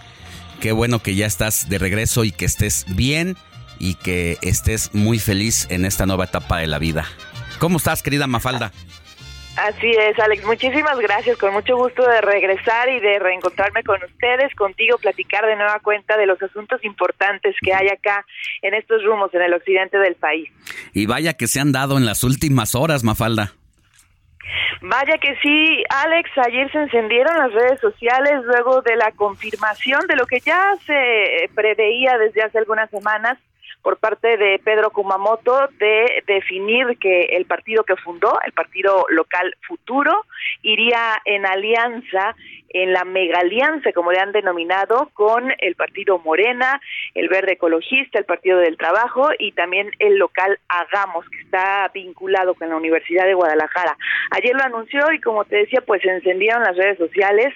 Eh, causó mucha sorpresa, por lo menos en lo personal, Alex, no sé, tú, tú me dirás, la reacción que tuvieron el Movimiento Ciudadano, eh, militantes y también funcionarios de este partido acá en Jalisco. Y aspirantes. Porque se le fueron con todo, se le fueron con todo a él y pues a Futuro, que decidió unirse a esta alianza, porque en realidad el objetivo principal de la mega alianza según lo han confirmado sus propios integrantes, es combatir los gobiernos de Movimiento Ciudadano en Jalisco, que en, eh, a nivel Estado es el primer eh, sexenio que tienen, pero ya en los municipios ya tienen una carrera recorrida y eso es lo que quieren evitar, que sigan instalándose en la zona metropolitana de Guadalajara y también en el interior del Estado. Así que el viernes lo anunciaron los partidos que mencioné, ayer lo confirmó también Pedro Kumamoto y lo que llama la atención también es las aparentes negociaciones que habrían tenido para llegar a este convenio, para llegar a esta alianza.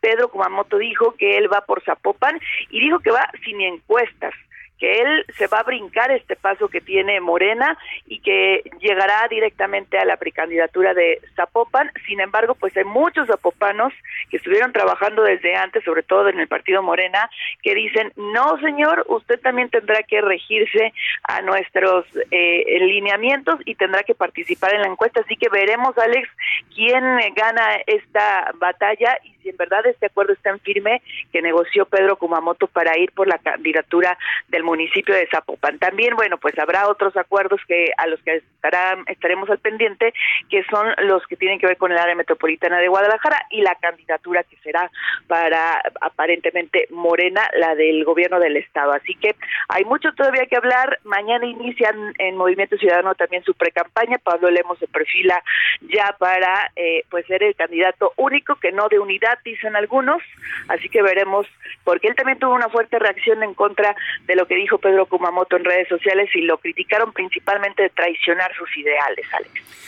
Hay tanto que contar en torno a este caso de Kumamoto por lo que representó en su momento como un fenómeno de las candidaturas independientes, prácticamente con esta situación y esta decisión de Pedro Kumamoto después de todo lo que ha pasado con el Bronco en su momento allá en Nuevo León, con Manuel Cloutier que pues prácticamente como independiente ya también terminó su ciclo, pues la primera lectura que nos da esta situación es que pues no se puede hacer política en solitario, que las candidaturas independientes fueron un sueño guajiro y que con Kumamoto prácticamente se entierra ya esa manera de, de, poder llegar a la política.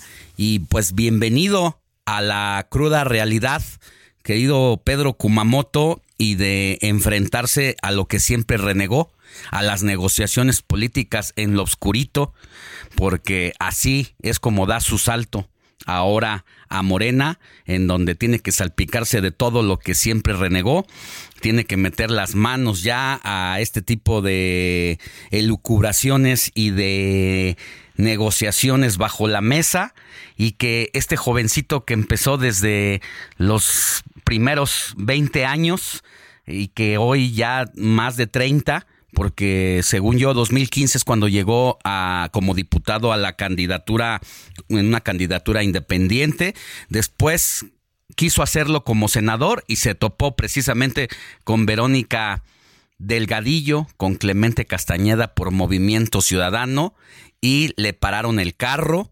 Hoy, pues, no solamente está con Morena, está con Morena, está con el Partido Verde, está con el partido Hagamos y su propio partido. Así que, pues, ¿cómo no se lo va a cobrar la ciudadanía? Si siempre y todavía en algunas entrevistas recientes, siempre dijo, ¿no? Que él era, pues, siempre iba a ser independiente, así que le llegó, le llegó su turno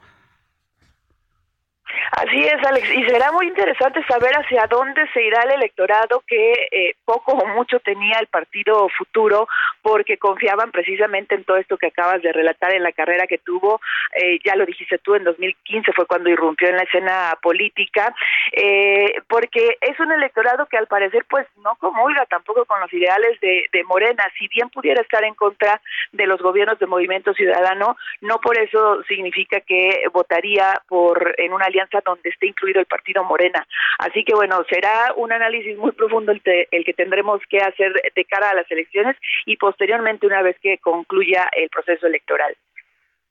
Eh, sí, em, bien dices, esta coalición está pues prácticamente dedicada para dar la pelea con todo contra Movimiento Ciudadano de Pablo Lemus, que se encamina ya como un precandidato solitario al gobierno para suceder a Enrique Alfaro. Y bueno, le dedicó todo un rosario de adjetivos y de señalamientos el día de ayer. Hizo un hilo en su Twitter Pablo Lemus, ah, rematando y diciendo que al final, pues después de haberse traicionado a él mismo, difícilmente la ciudadanía iba a acabar dándole su voto para gobernar un municipio tan importante como lo es Zapopan después de Guadalajara.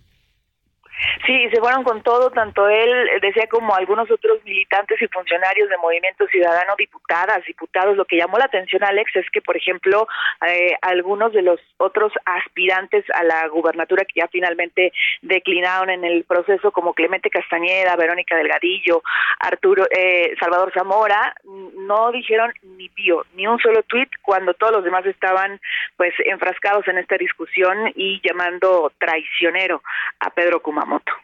Sí, mira, si te parece, vamos a escuchar el antes y después de Kumamoto cuando amaba la independencia. Hoy por hoy, los políticos electos no pueden trabajar por ti.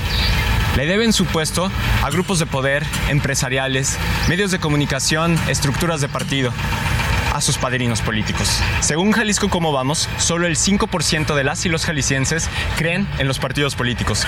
Tomamos la decisión de construir un proyecto de cambio para el Estado de Jalisco con la única fuerza política que encontramos coincidencias para establecer una agenda en común por los derechos de las personas. Ahí está el proyecto de cambio, de cambio personal y de color. Sí, muy muy eh, mal que le va a ir en este sentido a Pedro Kumamoto, Alex, y sobre todo, pues ya decíamos, cuando van saliendo a flote las negociaciones y lo que eh, cambiaron eh, eh, en el camino luego de haber conseguido tanto capital político y de pues sobre todo de credibilidad que ya parece que de eso no, no, habrá nada. Y en su momento, pues Pedro Kumamoto decía que Movimiento Ciudadano también le estaba haciendo la chamba a nivel nacional a Morena y ven lo que terminas cuando hoy es la cara visible y ya eh, abierta de cuando te traga el sistema político y al tragarte el sistema político y aceptar el juego, pues también te tragas tus ideales y te tragas todo lo que por lo que peleaste y señalaste a la partidocracia. Por supuesto, Alex, y otra cosa que tampoco habrá que perder de vista es si esta alianza va a incidir en algo en el último año legislativo en el Congreso del Estado de Jalisco, porque ahí es donde las fuerzas políticas pues no han demostrado lo que a nivel nacional, por ejemplo, tanto hablan. Es decir, aquí hay una alianza de facto entre Morena y Movimiento Ciudadano en el Congreso. Muy fácil han pasado las iniciativas del gobernador en el, en el legislativo con el apoyo de estos partidos políticos. Entonces, la única oposición que había hasta ahora era la diputada de Futuro y también los dos diputados de Hagamos. Veremos si ahora ya con esta mega alianza hay también alguna repercusión en el Congreso del Estado. Ante esto que planteas y sobre todo a recordar que hay un legislador que era del PAN, se fue a Morena y que ahora es aliado, bueno, ya venía siendo aliado pero ahora como, como morenista, aliado del gobernador Enrique Alfaro. Efectivamente, José María Martínez, a quien se dice, pues se le ve muy cómodo visitando Casa Jalisco de vez en cuando, así que a ver si ahora cambian las cosas. y a ver si, pues, ¿qué, qué, qué puede decir ahora Kumamoto? si supuestamente también está en contra del gobierno, pero resulta que quien se ha convertido en un personaje relevante de Morena, pues también es bisagra de el partido en el poder y del gobernador en turno. Así que por eso yo digo bienvenido a la realidad y al lodazal en que se ha metido Pedro Kumamoto y que aquel jovencito eh, de sueños, de revoluciones y todo lo demás, pues está como ahora un viejo político ya que está dispuesto a pactar hasta con el diablo. Tienes toda la razón, Alex, y ya lo platicaremos con mucho gusto aquí cada semana. Oye, y otro punto importante antes de que te nos vayas, ya que estamos desmenuzando el tema, va a ser muy importante también si dentro de esta alianza de estos cinco partidos políticos, los dos de allá de Jalisco, tanto Hagamos como Futuro, Partido del Trabajo, Partido Verde y Morena, ¿qué va a pasar? Con el rector de la Universidad de Guadalajara, Ricardo Villanueva. La pregunta aquí que se queda en el aire, pero que quizá tú tienes más indicios, es, ¿podrá convertirse en el candidato al gobierno de Guadalajara? aunque una y otra vez él ha negado que vaya a participar en este proceso, Alex, es muy evidente que ha estado eh, negociando. Ya lo habíamos platicado aquí en estos micrófonos cuando tuvo ese encuentro con Mario Delgado, que fue donde seguramente empezaron a, negociar toda esta situación y, lo que ahora ya conocemos como una alianza. Posteriormente subieron una fotografía con Pedro Kumamoto. Entonces, de que él mueve hilos ahí, por supuesto que los mueve y ya veremos si como eh, ocurre con muchos otros políticos, pues se comen sus palabras y finalmente llega la candidatura de Guadalajara, que es para donde se, le ve. Aquí efectivamente es donde se dice que pudiera él participar en este proceso. Y, y, pues ya enrachados en comerse las palabras, ya con Kumamoto a la cabeza, pues ¿por qué no? ¿Por qué no buscar la alcaldía de Guadalajara y más cuando sabemos que el partido Hagamos, pues es un partido precisamente del grupo Universidad?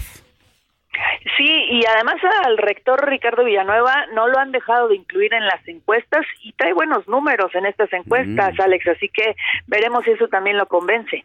Bueno, pues parece que por ahí ya va perfilando opositor a la senadora de Movimiento Ciudadano, Verónica Delgadillo, quien se perfila como la probable candidata parte del movimiento ciudadano a la alcaldía de Guadalajara. Así que muy interesante toda la grilla y la política allá en tu bella entidad, querida Mafalda. Así es, seguiremos al pendiente, Alex, y platicamos la próxima semana. Te mando un abrazo, cuídate. Gracias. Igualmente, igualmente, hasta luego. Alejandro Sánchez y el informativo Heraldo fin de semana.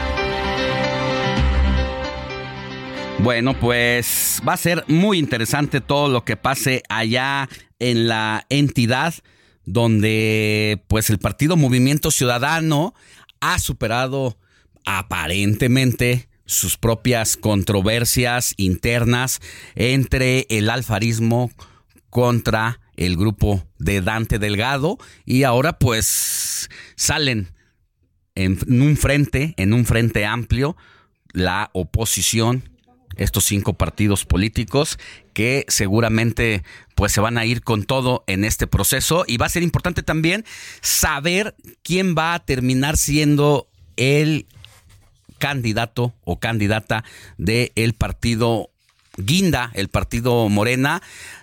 Se habla de dos personajes, Carlos Lomelí, Cecilia Márquez, y tal parece que como están las cosas, toca a mujer aquella entidad para Morena. Ya veremos. Vamos a una pausa y regresamos con más información.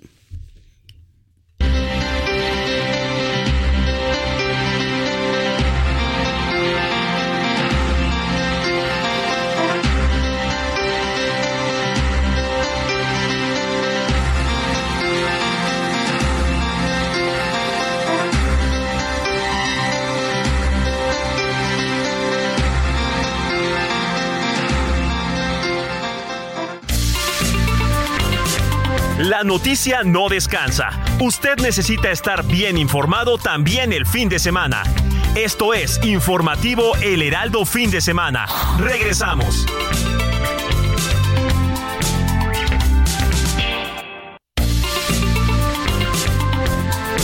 Siga en sintonía con la noticia. Alejandro Sánchez y el informativo Heraldo Fin de Semana. Continuamos.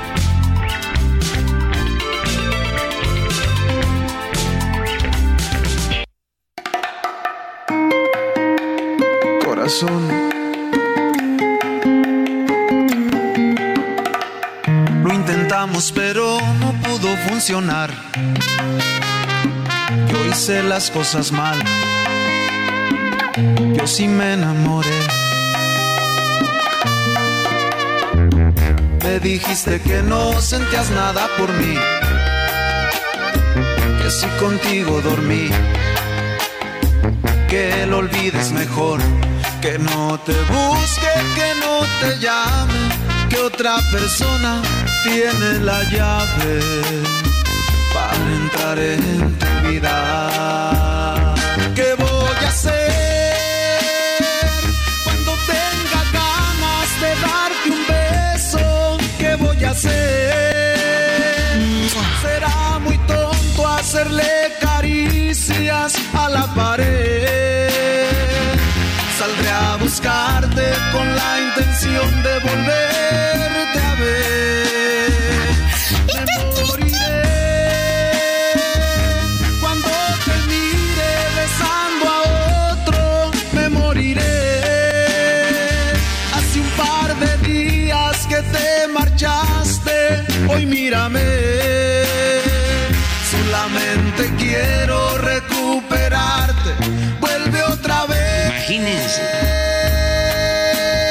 9 de la mañana con dos minutos y así entramos en las efemérides musicales de Héctor Vieira con el poeta del pueblo, mi querido Héctor. Así es, mi querido Alex. eh, el poeta del pueblo, eh, muchos lo consideraron como que el sustituto de Joan Sebastián. Sí, en su momento. Pero digo, cada quien su- con sus respectivos talentos. Este Isidro Chávez Espinosa, van a decir quién es ese cuate. Isidro Chávez Espinosa, conocido mundialmente como Espinosa Paz, mi querido Alex. Paz. Y te cuento, el 29 de octubre pasado cumplió 41 años. Eh, se dice que está preparando nuevo material discográfico. Y bueno, ahora lo recordamos con uno de sus grandes éxitos, Lo Intentamos, que forma parte de su disco Yo no canto, pero lo intentamos, lanzado en 2009. Oye, y regresando a un mundo cada vez más competido en este género musical, que ha sufrido cambios a partir de los corridos tumbados. Y también después de ba- bastante tiempo desaparecido. Sí, por ahí se dice que recibió amenazas. De los malandros, de los malandros. Exactamente, entonces... Y que eso lo sacó de los escenarios. Exactamente, y aparte un buen compositor que incluso ha tenido Thalía. éxitos el último viernes, si mal no recuerdo, en la voz de Talía, como bien lo dices. Y esta versión de Lo Intentamos, seguramente te acuerdas, mi querido Alex, hubo una serie, Los Héroes del Norte. Sí, como no. Con este Armando Hernández, un tipazo, uno de mis actores favoritos. Mi vecino del Este, escandón. Miguel Rodarte, justamente, Humberto Busto, que eran precisamente un, un grupo de música regional y ellos interpretaban justamente esta, esta versión de Lo Intentamos. Gracias, Héctor. Seguimos con más, mi Alex. Me moriré. Imagínense.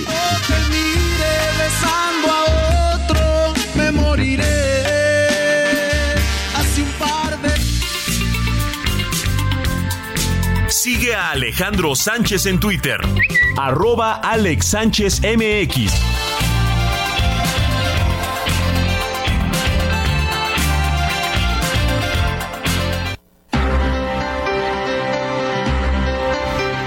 Nueve de la mañana con cuatro minutos hora del centro del país.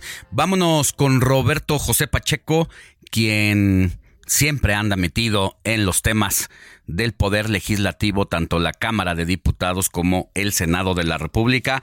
¿Qué nos tienes esta mañana de domingo, querido Roberto José? Buenos días. Estimado Alex, te saludo con mucho gusto, efectivamente, este domingo por la mañana. Bueno, pues fíjate que en este puente legislativo, por la celebración del Día de Muertos, algunos legisladores, senadores o senadoras aprovecharon para rendir su informe de actividades. Aquí la cuestión, Alex, es que las actividades de los parlamentarios, pues es un corte de caja para que los electores eh, valoren si el trabajo ha sido bueno o malo finalmente si desquitan las dietas, ¿no? Caso concreto, el de la sinaloense Imelda Castro, quien ha tenido un trabajo pues bastante intenso. Ella dice que ha presentado una gran cantidad de iniciativas, pero el trabajo más importante, dice, es el de caminar junto con el presidente de la República en su proyecto de transformación. Le preguntábamos si ella puede mirar de frente y, y sin problemas a sus electores, quienes le dieron precisamente un escaño en el Senado. Escuchemos que dijo. Y, y creo que sí, tengo la frente en alto y puedo mirar de frente a, a los ciudadanos y a las ciudadanas de Sinaloa y de México incluso por el trabajo que hemos realizado al lado de el proyecto del presidente Andrés Manuel López Obrador desde el Senado de la República, ¿no? Eso es lo más importante, dice la legisladora sinaloense Imelda Castro, y pone eh, el dedo en la llaga, Alex, y dice que los informes de los legisladores, pues eh, es un asunto de carácter legal, de rendición de cuentas, porque a final de cuentas reciben pues, un dinero para que eh, para que rindan cuentas a la sociedad. Escuchemos otro fragmento de la senadora Imelda Castro. Fíjate que es una responsabilidad legal, en primer lugar y quiero decirte que los legisladores recibimos recursos públicos para realizar nuestro informe, porque es un ejercicio de rendición de cuentas obligado anualmente. Bueno, dice la legisladora Alex eh, Castro que es una falta grave que no rinda cuentas ante sus electores, que a final de cuentas son los que los ponen o los quitan. Si un legislador no cumple, la ciudadanía se las va a cobrar. Y sobre todo en estos tiempos ya preelectorales buscarán muchos, algunos reelegirse, pero la ciudadanía tendrá la palabra. Alex. Bueno, pues muchas gracias, Roberto José Pacheco. Cuídate mucho, por favor. Estamos pendientes. Un abrazo. Sintonía con los estados en el informativo fin de semana.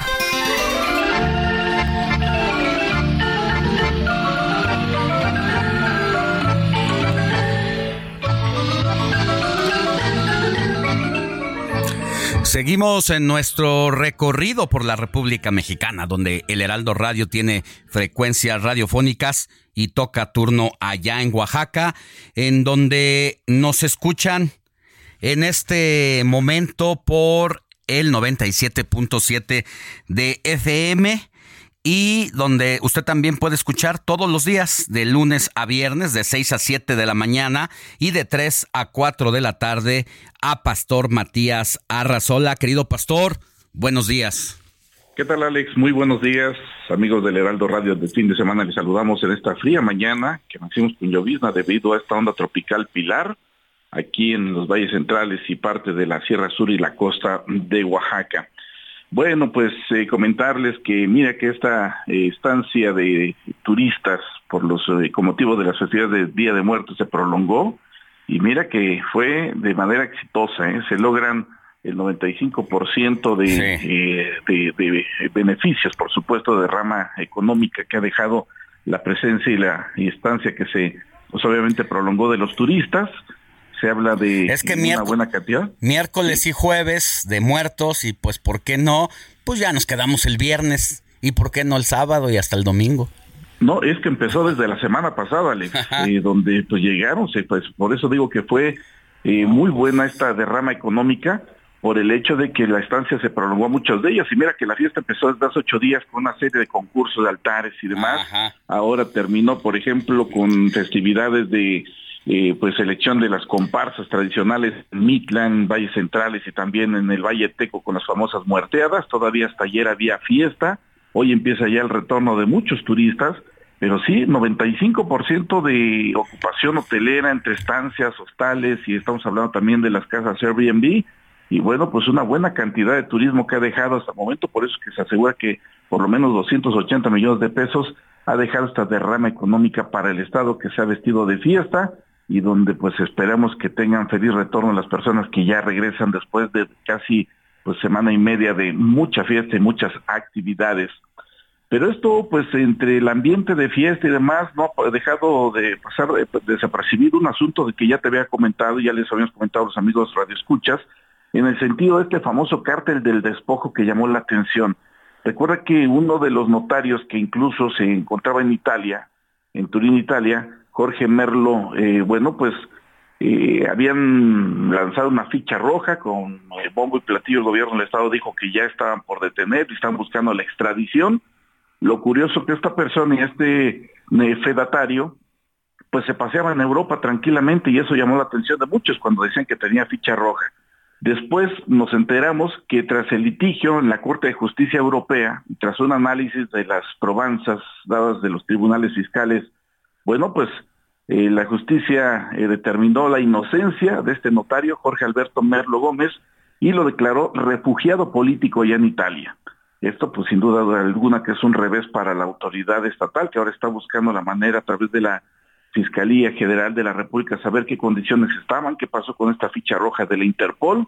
Lo que sí nos llamó más la atención es que sale en un video apenas el, eh, eh, este fedatario pidiendo seguridad para su familia, porque después de que se eh, publicó estos videos que él está tranquilamente paseándose en Europa, pues resulta que su señora madre pues fue pues agredida, invadieron su domicilio, la ataron de pies y manos, la agredieron y él está pidiendo y exigiendo a las autoridades garantías para su mamá, a la cual, bueno, pues asegura que sus medios hermanos podrían estar implicados en este hecho. Ahí estamos hablando que son varios inmuebles que están en disputa y el problema es que esto ha generado toda una complicación. Hay que recordar que modificaron documentos y los alteraron desde el registro civil y esto ha generado todo un problema que ha llamado la atención, pero aquí quien paga las consecuencias es la mamá de este secretario, que ahora está exigiendo seguridad para su señora madre, la cual, bueno, pues tuvo que ser, pues obviamente atendida pues por su avanzada edad y que eh, algunas personas con la intención de obligarlo a su regreso a Oaxaca,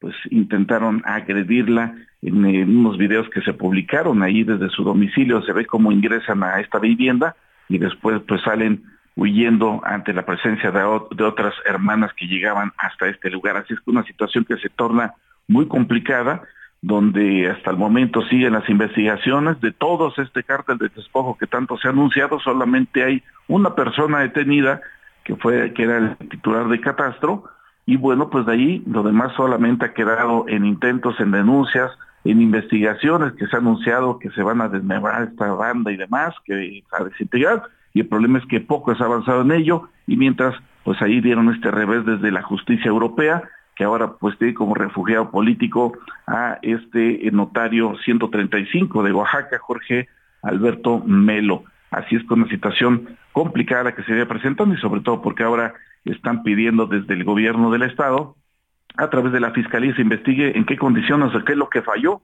por qué no se aplicó la ficha roja y ahora pues se le da este revés a este asunto.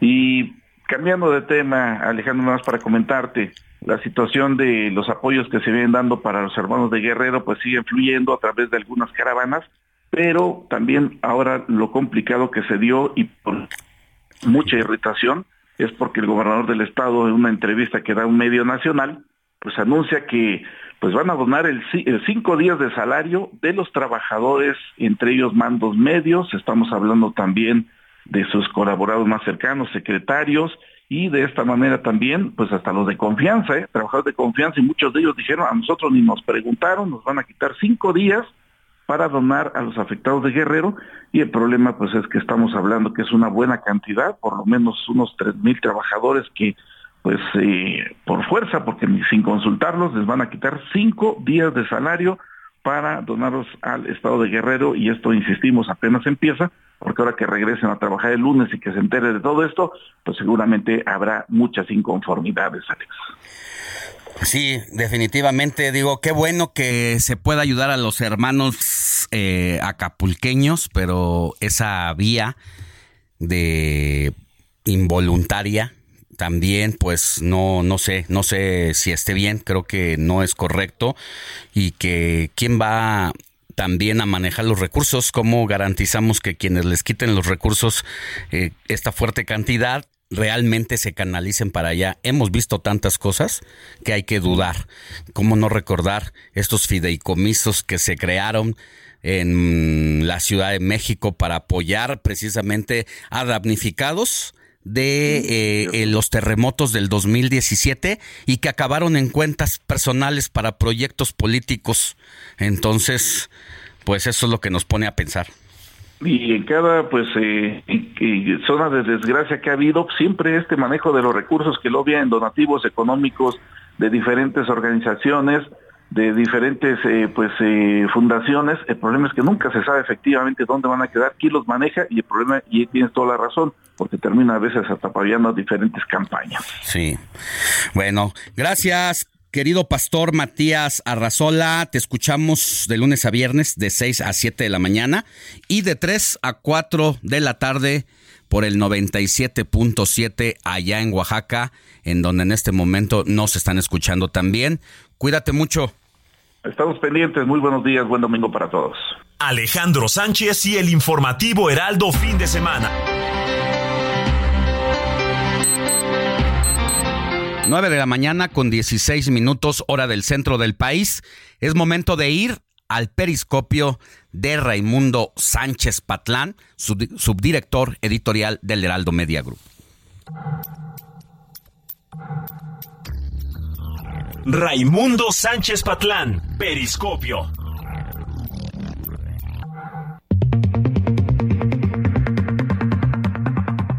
¿Qué tal, mi Alex? Te saludo con mucho gusto a ti y al auditorio de Heraldo Radio, pues para comentarte que el presidente López Obrador tiene una oportunidad única, una oportunidad de oro para eh, pues reconciliarse con la iniciativa privada eh, con el pretexto de la tragedia de Acapulco eh, por el paso del huracán Otis. ¿Y por qué? Pues porque el mandatario va a tener que decidir junto con la iniciativa privada pues cómo va a ser el plan para levantar y poner en pie de nuevo este puerto turístico que representa uno de los principales ingresos eh, del país. Eh, el asunto es que todavía eh, algunos empresarios mantienen ahí sus reservas hacia el presidente López Obrador. ¿Por qué? Pues porque recuerdan que en la pandemia pues los dejó prácticamente rascarse con sus propias uñas y están esperando que que en esta, en esta ocasión, ante esta nueva tragedia, para pues prácticamente reconstruir la ciudad de Acapulco, el presidente les diga si los va a apoyar o no los va a apoyar.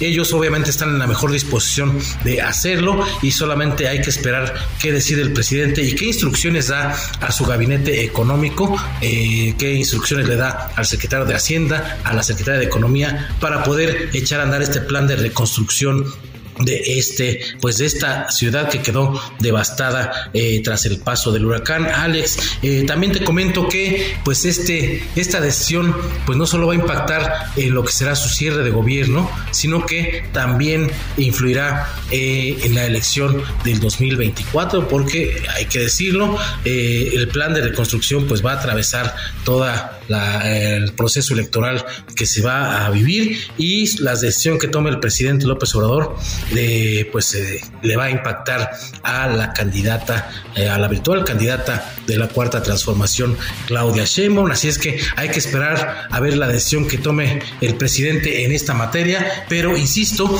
es la oportunidad dorada para que el presidente se reconcilie con este sector empresarial y por supuesto con muchas organizaciones civiles que están pues dispuestas y no, están dispuestas solo dispuestas, sino que ya están ayudando a pues a solventar lo que, eh, lo que se necesita ahí en Acapulco. Vamos a ver, se trata de recuperar la confianza en las autoridades y esperemos que tome una decisión serena. Mi querido Alex, el comentario que te tengo.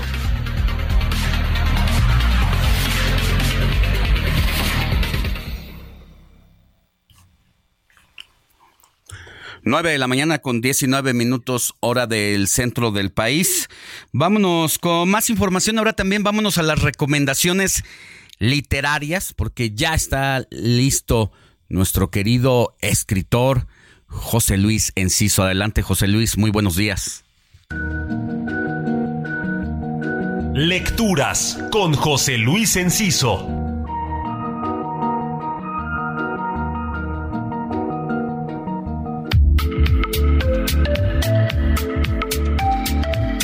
Así como en el otoño hay quien se empeña en quitar todas las hojitas amarillas a las plantas de su jardín para que luzca siempre verde, así las sociedades se empeñan en ocultar los signos de la vejez, por eso nos volvemos sociedades retocadas, dependientes de cirugías estéticas y de filtros. Eso es lo que Robert Redeker llama el jovenismo, una ideología tiránica en la que todo lo que no es nuevo en automático se hace obsoleto y hay que desecharlo. En Bienaventurada Vejez, libro coeditado por Luna Libros y el Fondo de Cultura Económica, Redeker hace una revisión del concepto viejo y su desnaturalización, algo que extiende en otro par de libros llamados El Eclipse de la Muerte y Ego Body, ambos publicados por los mismos sellos editoriales. Estos ensayos de Redeker nos hacen cuestionar hasta dónde el desuso humano es solo una idea impuesta por dinámicas de consumo. Si no le temen a lo que no es nuevo, échense un clavado a los tres ensayos de Redeker editados hace un lustro. Seguramente no saldrán indiferentes a su lectura, pues recordemos, para todos, un día más es un día menos. Mi exap JL Enciso.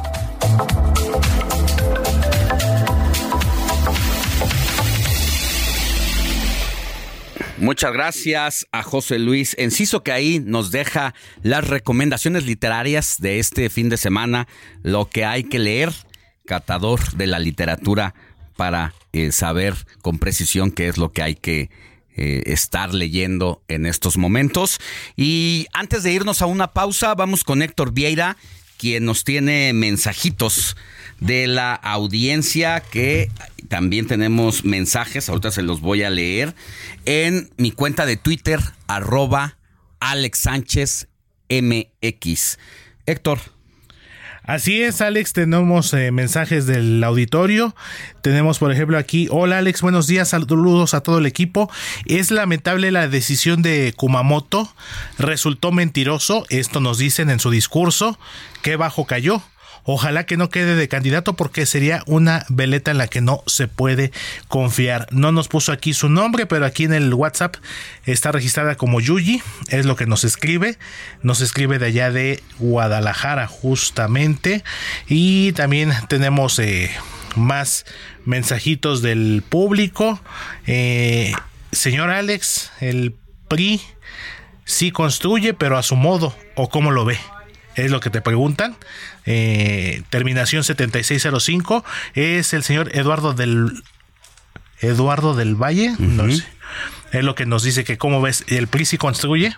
Bueno, pues el PRI ha construido las instituciones de este país, algo que eh, pues eh, durante tantos años que gobernó de manera interrumpida, 72 años, lo logró hacer, después tuvo la oportunidad de regresar y bueno, con esa sangre nueva que tiene el que, hizo el presidente Peña Nieto en su momento, bueno, volvieron a fallarle a los mexicanos. Yo creo que los ciudadanos no podemos dar cheques en blanco a ningún gobernador, a ningún presidente de la República, independientemente del partido o del color que sea, y la prensa debe dedicarse a revisar al poder independientemente de quién se trate y que cuando haya malas acciones de gobierno pues hay que señalarlas. Y la exigencia debe de ser la misma, independientemente como bien lo dices de colores, partidos, pues creo que para eso los elegimos, ¿no? Para que entreguen buenas cuentas y si realmente eh, como ellos dicen en sus campañas para que nos representen, para y mira, por nosotros. En las mesas familiares o de reuniones con amigos,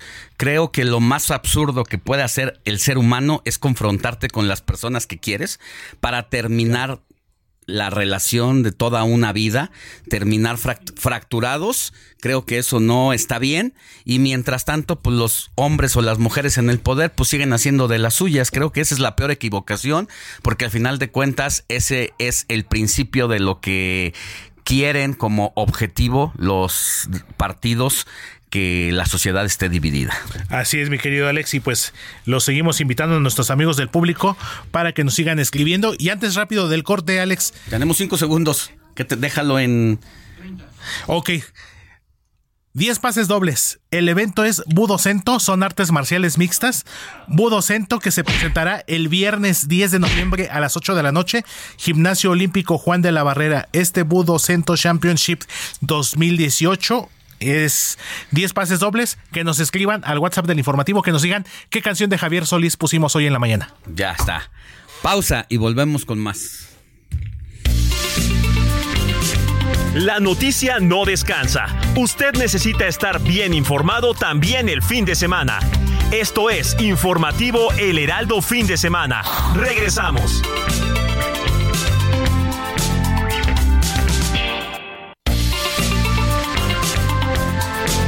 Siga en sintonía con la noticia. Alejandro Sánchez y el informativo Heraldo fin de semana. Continuamos.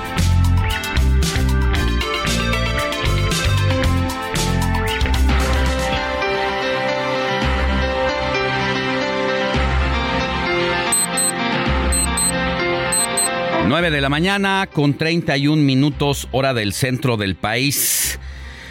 Agradezco que esté en la línea telefónica al diputado Héctor Saúl Telles, secretario de la Comisión de Presupuesto, y para que nos platique, diputado, el asunto precisamente que está en discusión en la Cámara de Diputados. Y digo está porque si bien ha cumplido una serie de el proceso legislativo que es la discusión y votación en comisiones, en el transcurso de esta semana será votado en el Pleno de la Cámara de Diputados, pero el asunto aquí y que ha sido criticado por la oposición, por la sociedad civil y qué decir por parte de la comunidad damnificada de Acapulco este presupuesto 2024. Buenos días, ¿cómo está? Alejandro, buenos días, contento saludándote a ti, a todo tu auditorio. Cuéntenos un poquito por dónde empezamos a abordar el tema del presupuesto. Pues fíjate eh, que ya el pasado viernes en la Comisión de Presupuestos se presentó este dictamen y ya fue aprobado para que se suba, como bien dices, al pleno ya de la Cámara de Diputados el próximo lunes, pero vemos eh, a este proyecto de presupuesto para 2024 con un carácter bastante insensible. Nos parece verdaderamente inaudito que no se esté contemplando un solo centavo, un solo peso para la reconstrucción, rehabilitación de Acapulco, de Coyuca de Benítez, de apoyo a los damnificados en Acapulco, a los guerrerenses que sufrieron pues el embate de este ciclón, de este huracán denominado Otis, que fue devastador en la zona de la costa y del puerto de Acapulco y que ha sido calculado en daños por hasta más de 300 mil millones de pesos que serán ocupados para levantar nuevamente al queridísimo puerto de Acapulco. Y para este presupuesto, los diputados de Morena, de PT y del Verde no dispusieron ni un solo centavo para que se levante Acapulco. Entonces nos parece inaudito, creo que están perdiendo una gran oportunidad de plasmar en el presupuesto un fondo que pueda ayudar en este momento a los damnificados. Desde el PAN, Alejandro, nosotros desde el pasado 31 de octubre, mucho antes de que se presentara el dictamen a discusión, Acción Nacional presentó una propuesta formal. Pusimos sobre la mesa la creación de un fondo específico y único para la rehabilitación y apoyo en Acapulco, con una primera etapa que tuviera un fondo de 100 mil millones de pesos. ¿Qué estábamos proponiendo de forma responsable? Únicamente una pausa en, en, el, en todo el, el recurso que se le da a las megaobras. Esto no para detenerlas, Alejandro, no para que no se sigan construyendo, sino que de los recursos que se están destinando en el 2024 para las megaobras del presidente, únicamente tomáramos el 30%, es decir, 85 mil millones de pesos.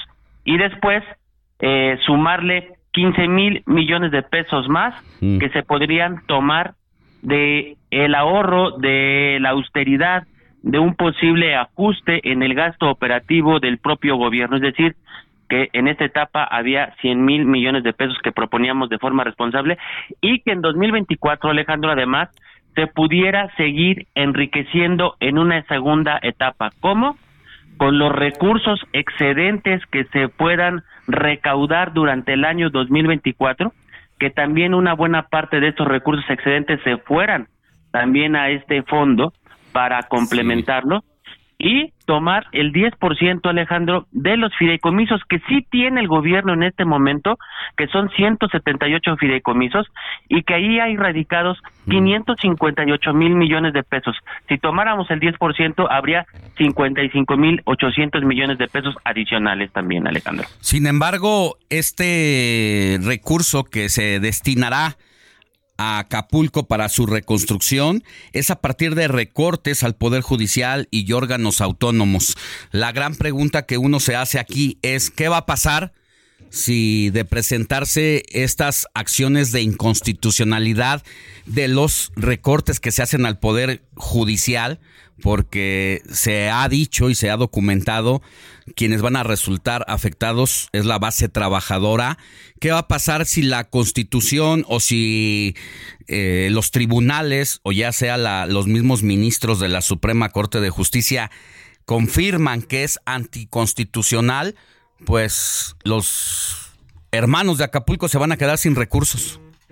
Pues mira Alejandro, desde este momento yo te puedo decir que del Poder Judicial, de los recortes que le están haciendo, no va ni un solo peso a Acapulco, por dos razones Alejandro.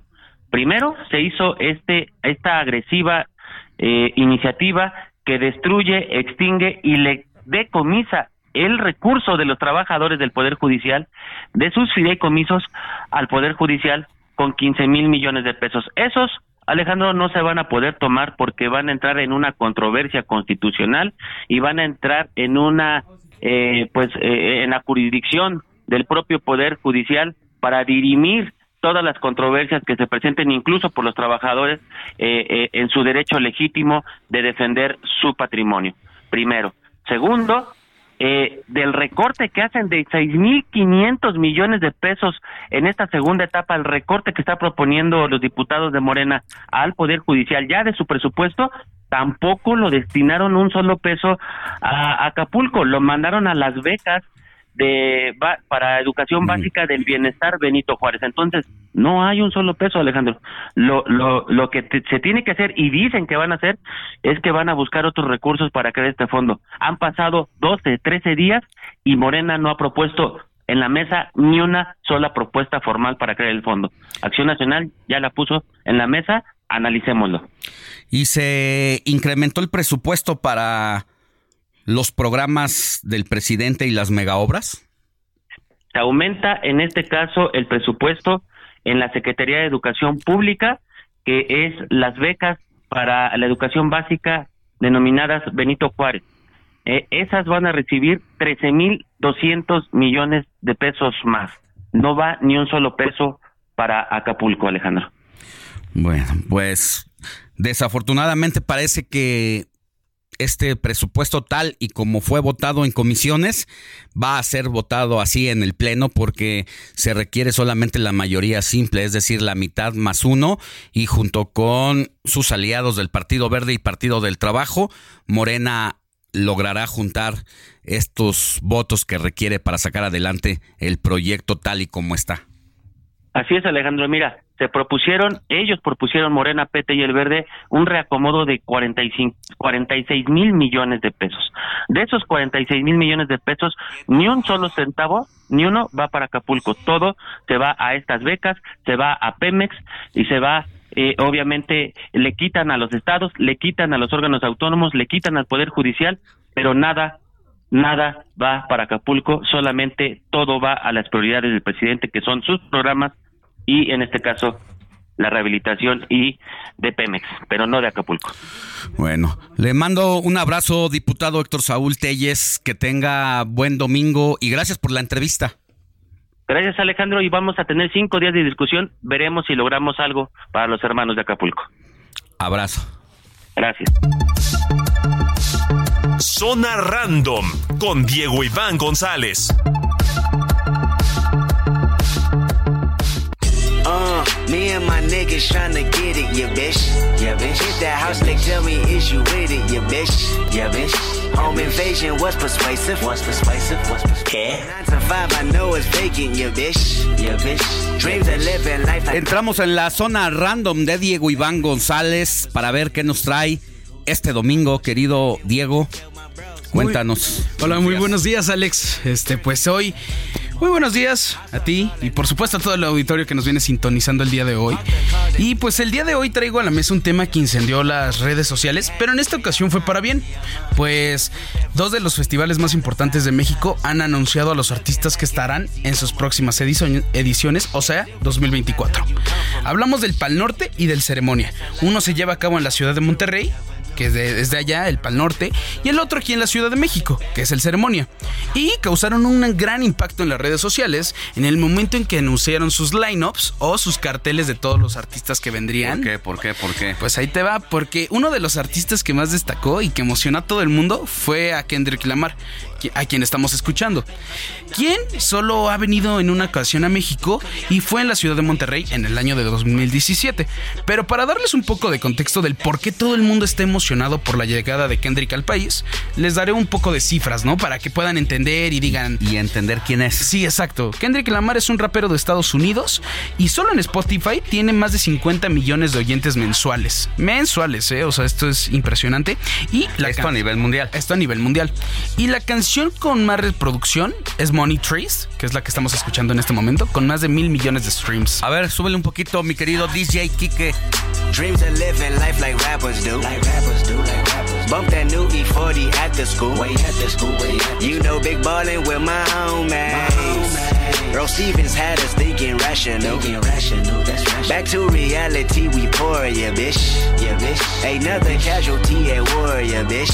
Yeah, bitch. Two bullets in my Uncle Tony head. My Tony head, my Tony. He said one day I'll be on tour, yeah, bitch. Yeah, bitch. Yeah, That Louisburgers never be the same. Won't be the same. Suena bien, es una especie de rap, hip hop, muy noventero. Muy noventero, sí, tiene un- una vibra Alma muy vieja, noventera. Exacto, alma alma vieja. vieja.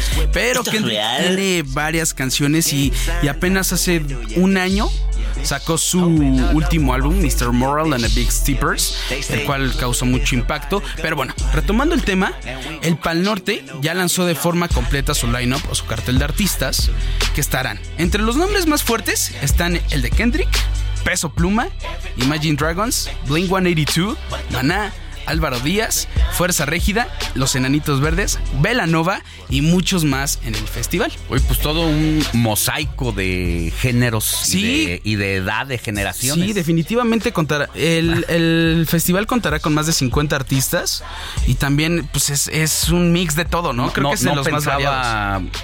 ver eh, la verdad, nunca. Ni siquiera lo había pensado hasta ahorita que lo estás mencionando. Ver a Maná y a Peso Pluma en, en un mismo sí, escenario. en un mismo escenario. Sí, es bastante, es bastante curioso porque la verdad hay muy pocos, o sea, la mayoría de, de los festivales que hay aquí en México son muy de nicho. El Corona Capital, pues es de pura música alternativa, pop alternativo, todo eso. Un El- mismo público. Sí, exacto. El Vive Latino, pues es rock en español, rock en tu idioma, tal, tal, tal. Y ahorita Pal Norte y Ceremonia son de los pocos que han expandido esta diversidad musical. mosaico Sí, sí, sí. Y, creo que se pueden ya, ya pueden competir con los mejores festivales del mundo, ¿eh? Fácilmente, fácilmente. Y bueno, este también este el ceremonia que se realizará aquí en la Ciudad de México ya para ir finalizando. eh, por el momento solo ha anunciado a Kendrick, pero fíjate, ¿eh? ya estos dos festivales ya están sold out. O sea, ya se agotaron los boletos. Ahorita ya están en etapa 4 los boletos, es decir, que ya están en el precio más caro por, para los que no compraron en, en etapas anteriores. ¿Hasta cuántas personas? Eh, ejemplo, en el, en el ceremonia del año pasado se reportó que fueron más de 170 mil personas. Wow. Y en el Pal Norte, como es un poco más grande, se, se estima que fueron más de 200 mil. Oye, y por el nivel de artistas como este, que es muy popular a nivel mundial o de a, eh, a nivel internacional, el precio de los boletos se incrementa de Sí, sobremanera a referencia Por del supuesto. año pasado. El año pasado vino Travis Scott, que igual era es un rapero pues medio importante, y también vino Rosalía. Pero los boletos estaban en etapa 4, me acuerdo que estaban en 3.800. 3.800 pesos mexicanos, más o menos. Y ahorita están ahorita en etapa 4 salieron en 4.270 pesos mexicanos. Recordemos que ya para ir finalizando, los, los festivales se llevarán a cabo en el mes de marzo, ambos. Y el ceremonia será el 23 y 24 en el Parque Bicentenario aquí en la Ciudad de México. Y el Pal Norte del 29 al 31 de marzo en el Parque Fundidora en la Ciudad de Monterrey. También, si se quieren lanzar, recuerden que la disponibilidad de los boletos, como ya lo mencioné hace un momento, ya es poca, pues ya están en etapa 4 y aproximadamente los boletos les saldrán entre 3.800 y 4.200. Y si vas a las, a- por lo menos en el ceremonia, si vas al, al Parque Bicentenario a comprarlos directamente, te salen sin cargo adicional, o sea, sin IVA y todo eso. También les recuerdo tomen sus precauciones, chicos, porque la reventa y la, falsificación de boletos está a la orden del día. Entonces compren en lugares oficiales, seguros. Si tienen duda o quisieran eh, comprar y no saben cómo, pues eh, estoy en mis redes sociales como República-Hype también en Twitter y en Instagram, así me encuentran. Y ahí yo les podré estar contestando las dudas que tengan sobre si quieren ir, cómo comprarlos, etcétera. Sí, sí, sí, hay que cuidar esa parte porque si no, luego pues nos estamos quejando del que nos defraudaron y estamos en la puerta en el momento de que creíamos que íbamos a ver a nuestros artistas preferidos y pues nos llevamos esa sorpresa. sí, y terminas desilusionado y ya te quedas como con un trauma entre comillas de que, uy, no, ya no voy a conciertos o ya no voy a ir a festivales porque qué tal si me hacen esto o esto o me falsifican el boleto y ya no pude entrar, etcétera. Entonces, Compren en lugares seguros, en sitios oficiales, por favor. Si quieren ir, ahí está el dato. Bueno, y repítanos tus redes sociales. Me pueden encontrar en Twitter y en Instagram como República-Hype. Ahí me pueden encontrar. Hype se escribe H-I-Y-P-E. Hipe. Hipe, exacto. Muy bien. Gracias, mi querido Diego. Gracias que a ti. tengas buen fin de semana. Gracias.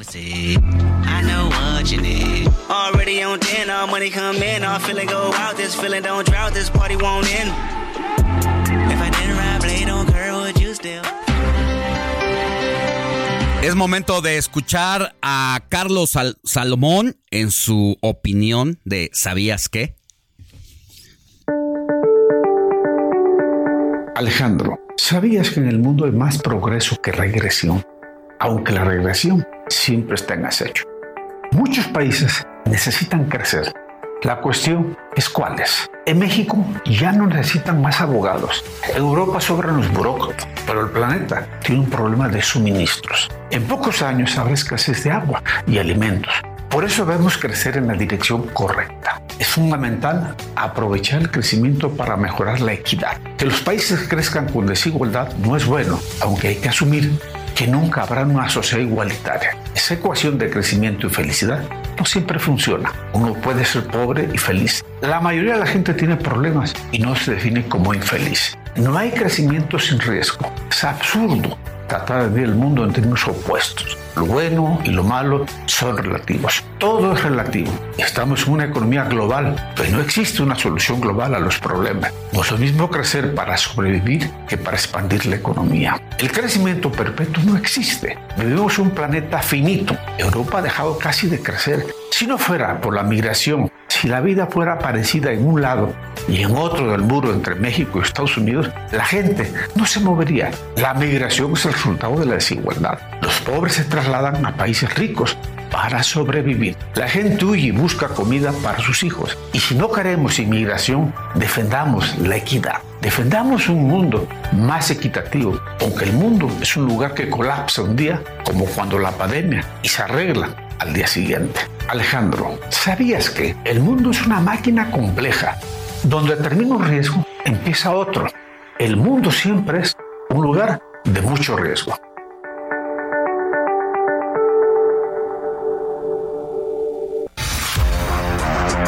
Deportes con Luis Enrique Alfonso.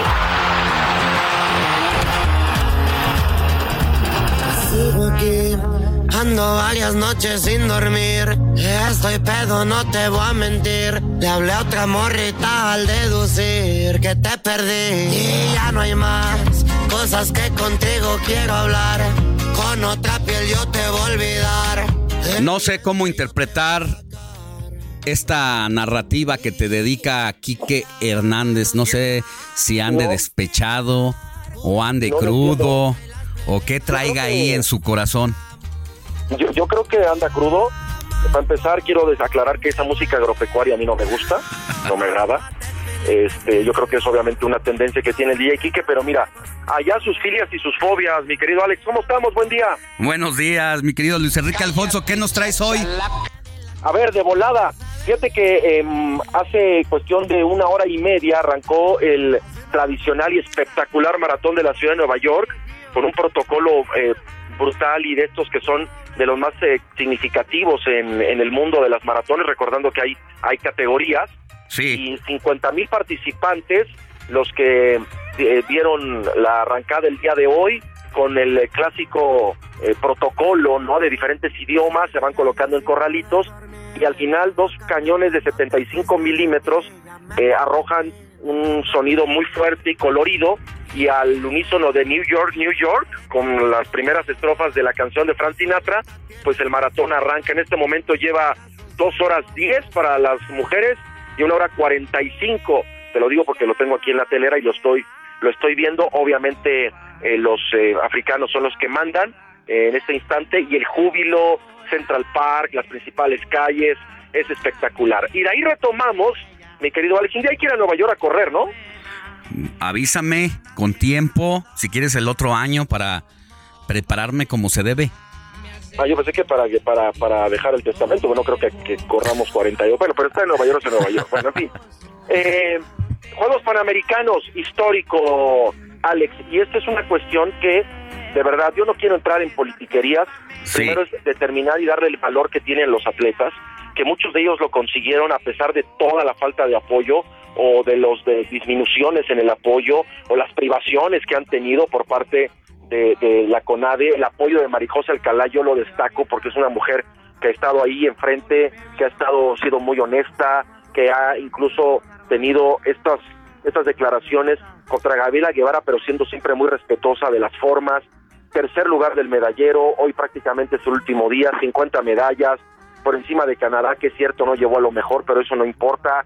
Eh, de verdad es muy significativo, es, un, es, una, es una justa histórica porque nunca se había conseguido tal cantidad de medallas y hablemos de medallas de oro particularmente que es lo que lo que parte el queso porque a partir de ahí es donde empieza la distribución de lo que se está de lo que se está hablando y lo que se está analizando entonces con 137 medallas 50 de oro, 36 de plata, 51 de bronce, por abajo de Brasil, que tuvo 64 de oro hasta el momento. Estados Unidos, bueno, ya sabemos, 121 de oro eh, eh, robó, pero México está arriba de Canadá, de Cuba, de Colombia, Argentina, de Chile, de Perú, pero ahí está, la delegación mexicana. ¿Y sabes qué es lo importante, Alex? Sí. Eh, que los atletas se dieron cuenta que pueden, a pesar de todo, y que consiguieron muchas marcas para los para los Juegos Olímpicos de París del próximo año. Entonces, hay un, hay un gran corte de caja en el entendido de que esto no quiere decir que también se van a ganar una cantidad de medallas de este tipo en, los Olímpicos de París,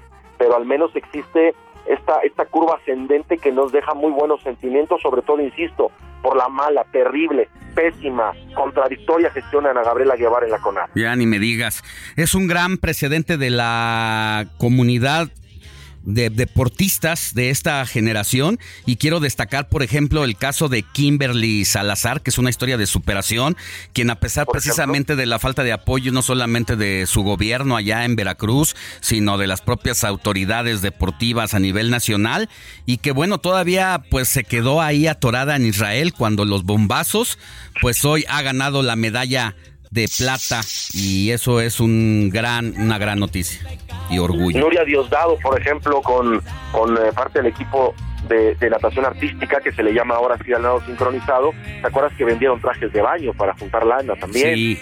Eh, eh, hubo personas que, este como otros atletas que, incluso subastaron o rifaron su coche o rifaban cosas o hacían actividades para poder tratar de recuperar algo de dinero. Son muchas historias que realmente son muy dignas y son incluso de vergüenza para los eh, federativos de nuestro país. Y aparte de eso, reitero, viene Gabriela y con, con saludando con sombrero ajeno, pues le ofrece al presidente que las ve que, que la lana que les van a dar, ¿no? Que, siempre se hace cuando dan una medalla, pues que ella para los anticados de Acapulco, que no estamos diciendo que esté mal, pero las formas, siempre las formas importan. Si los atletas se hubieran unido, si hubieran tenido la iniciativa, hubieran impulsado, hubieran dicho sí, no hay problema, lo hacen. Pero hay fondos para, para todo, para este tipo de dos situaciones hay fondos económicos ya establecidos y no se vale. Pero bueno, eh, de rápido, a las 11 de la mañana se corre el Gran Premio de Sao Paulo, Checo sale noveno, gran actuación el día de ayer, salió tercero, le costó, quemó sus llantitas, terminó, salió quinto en la primera vuelta, pero regresó y tercero, la degradación muy interesante, cómo afecta a los Mercedes, la batalla Hamilton-Checo. Nos vamos, Luis Enrique. Heraldo Media Group presentó Alejandro Sánchez y el informativo Heraldo fin de semana. La información y el entretenimiento que usted necesita para estar enterado también en su descanso. Por el Heraldo Radio, con la H que sí suena y ahora también se escucha.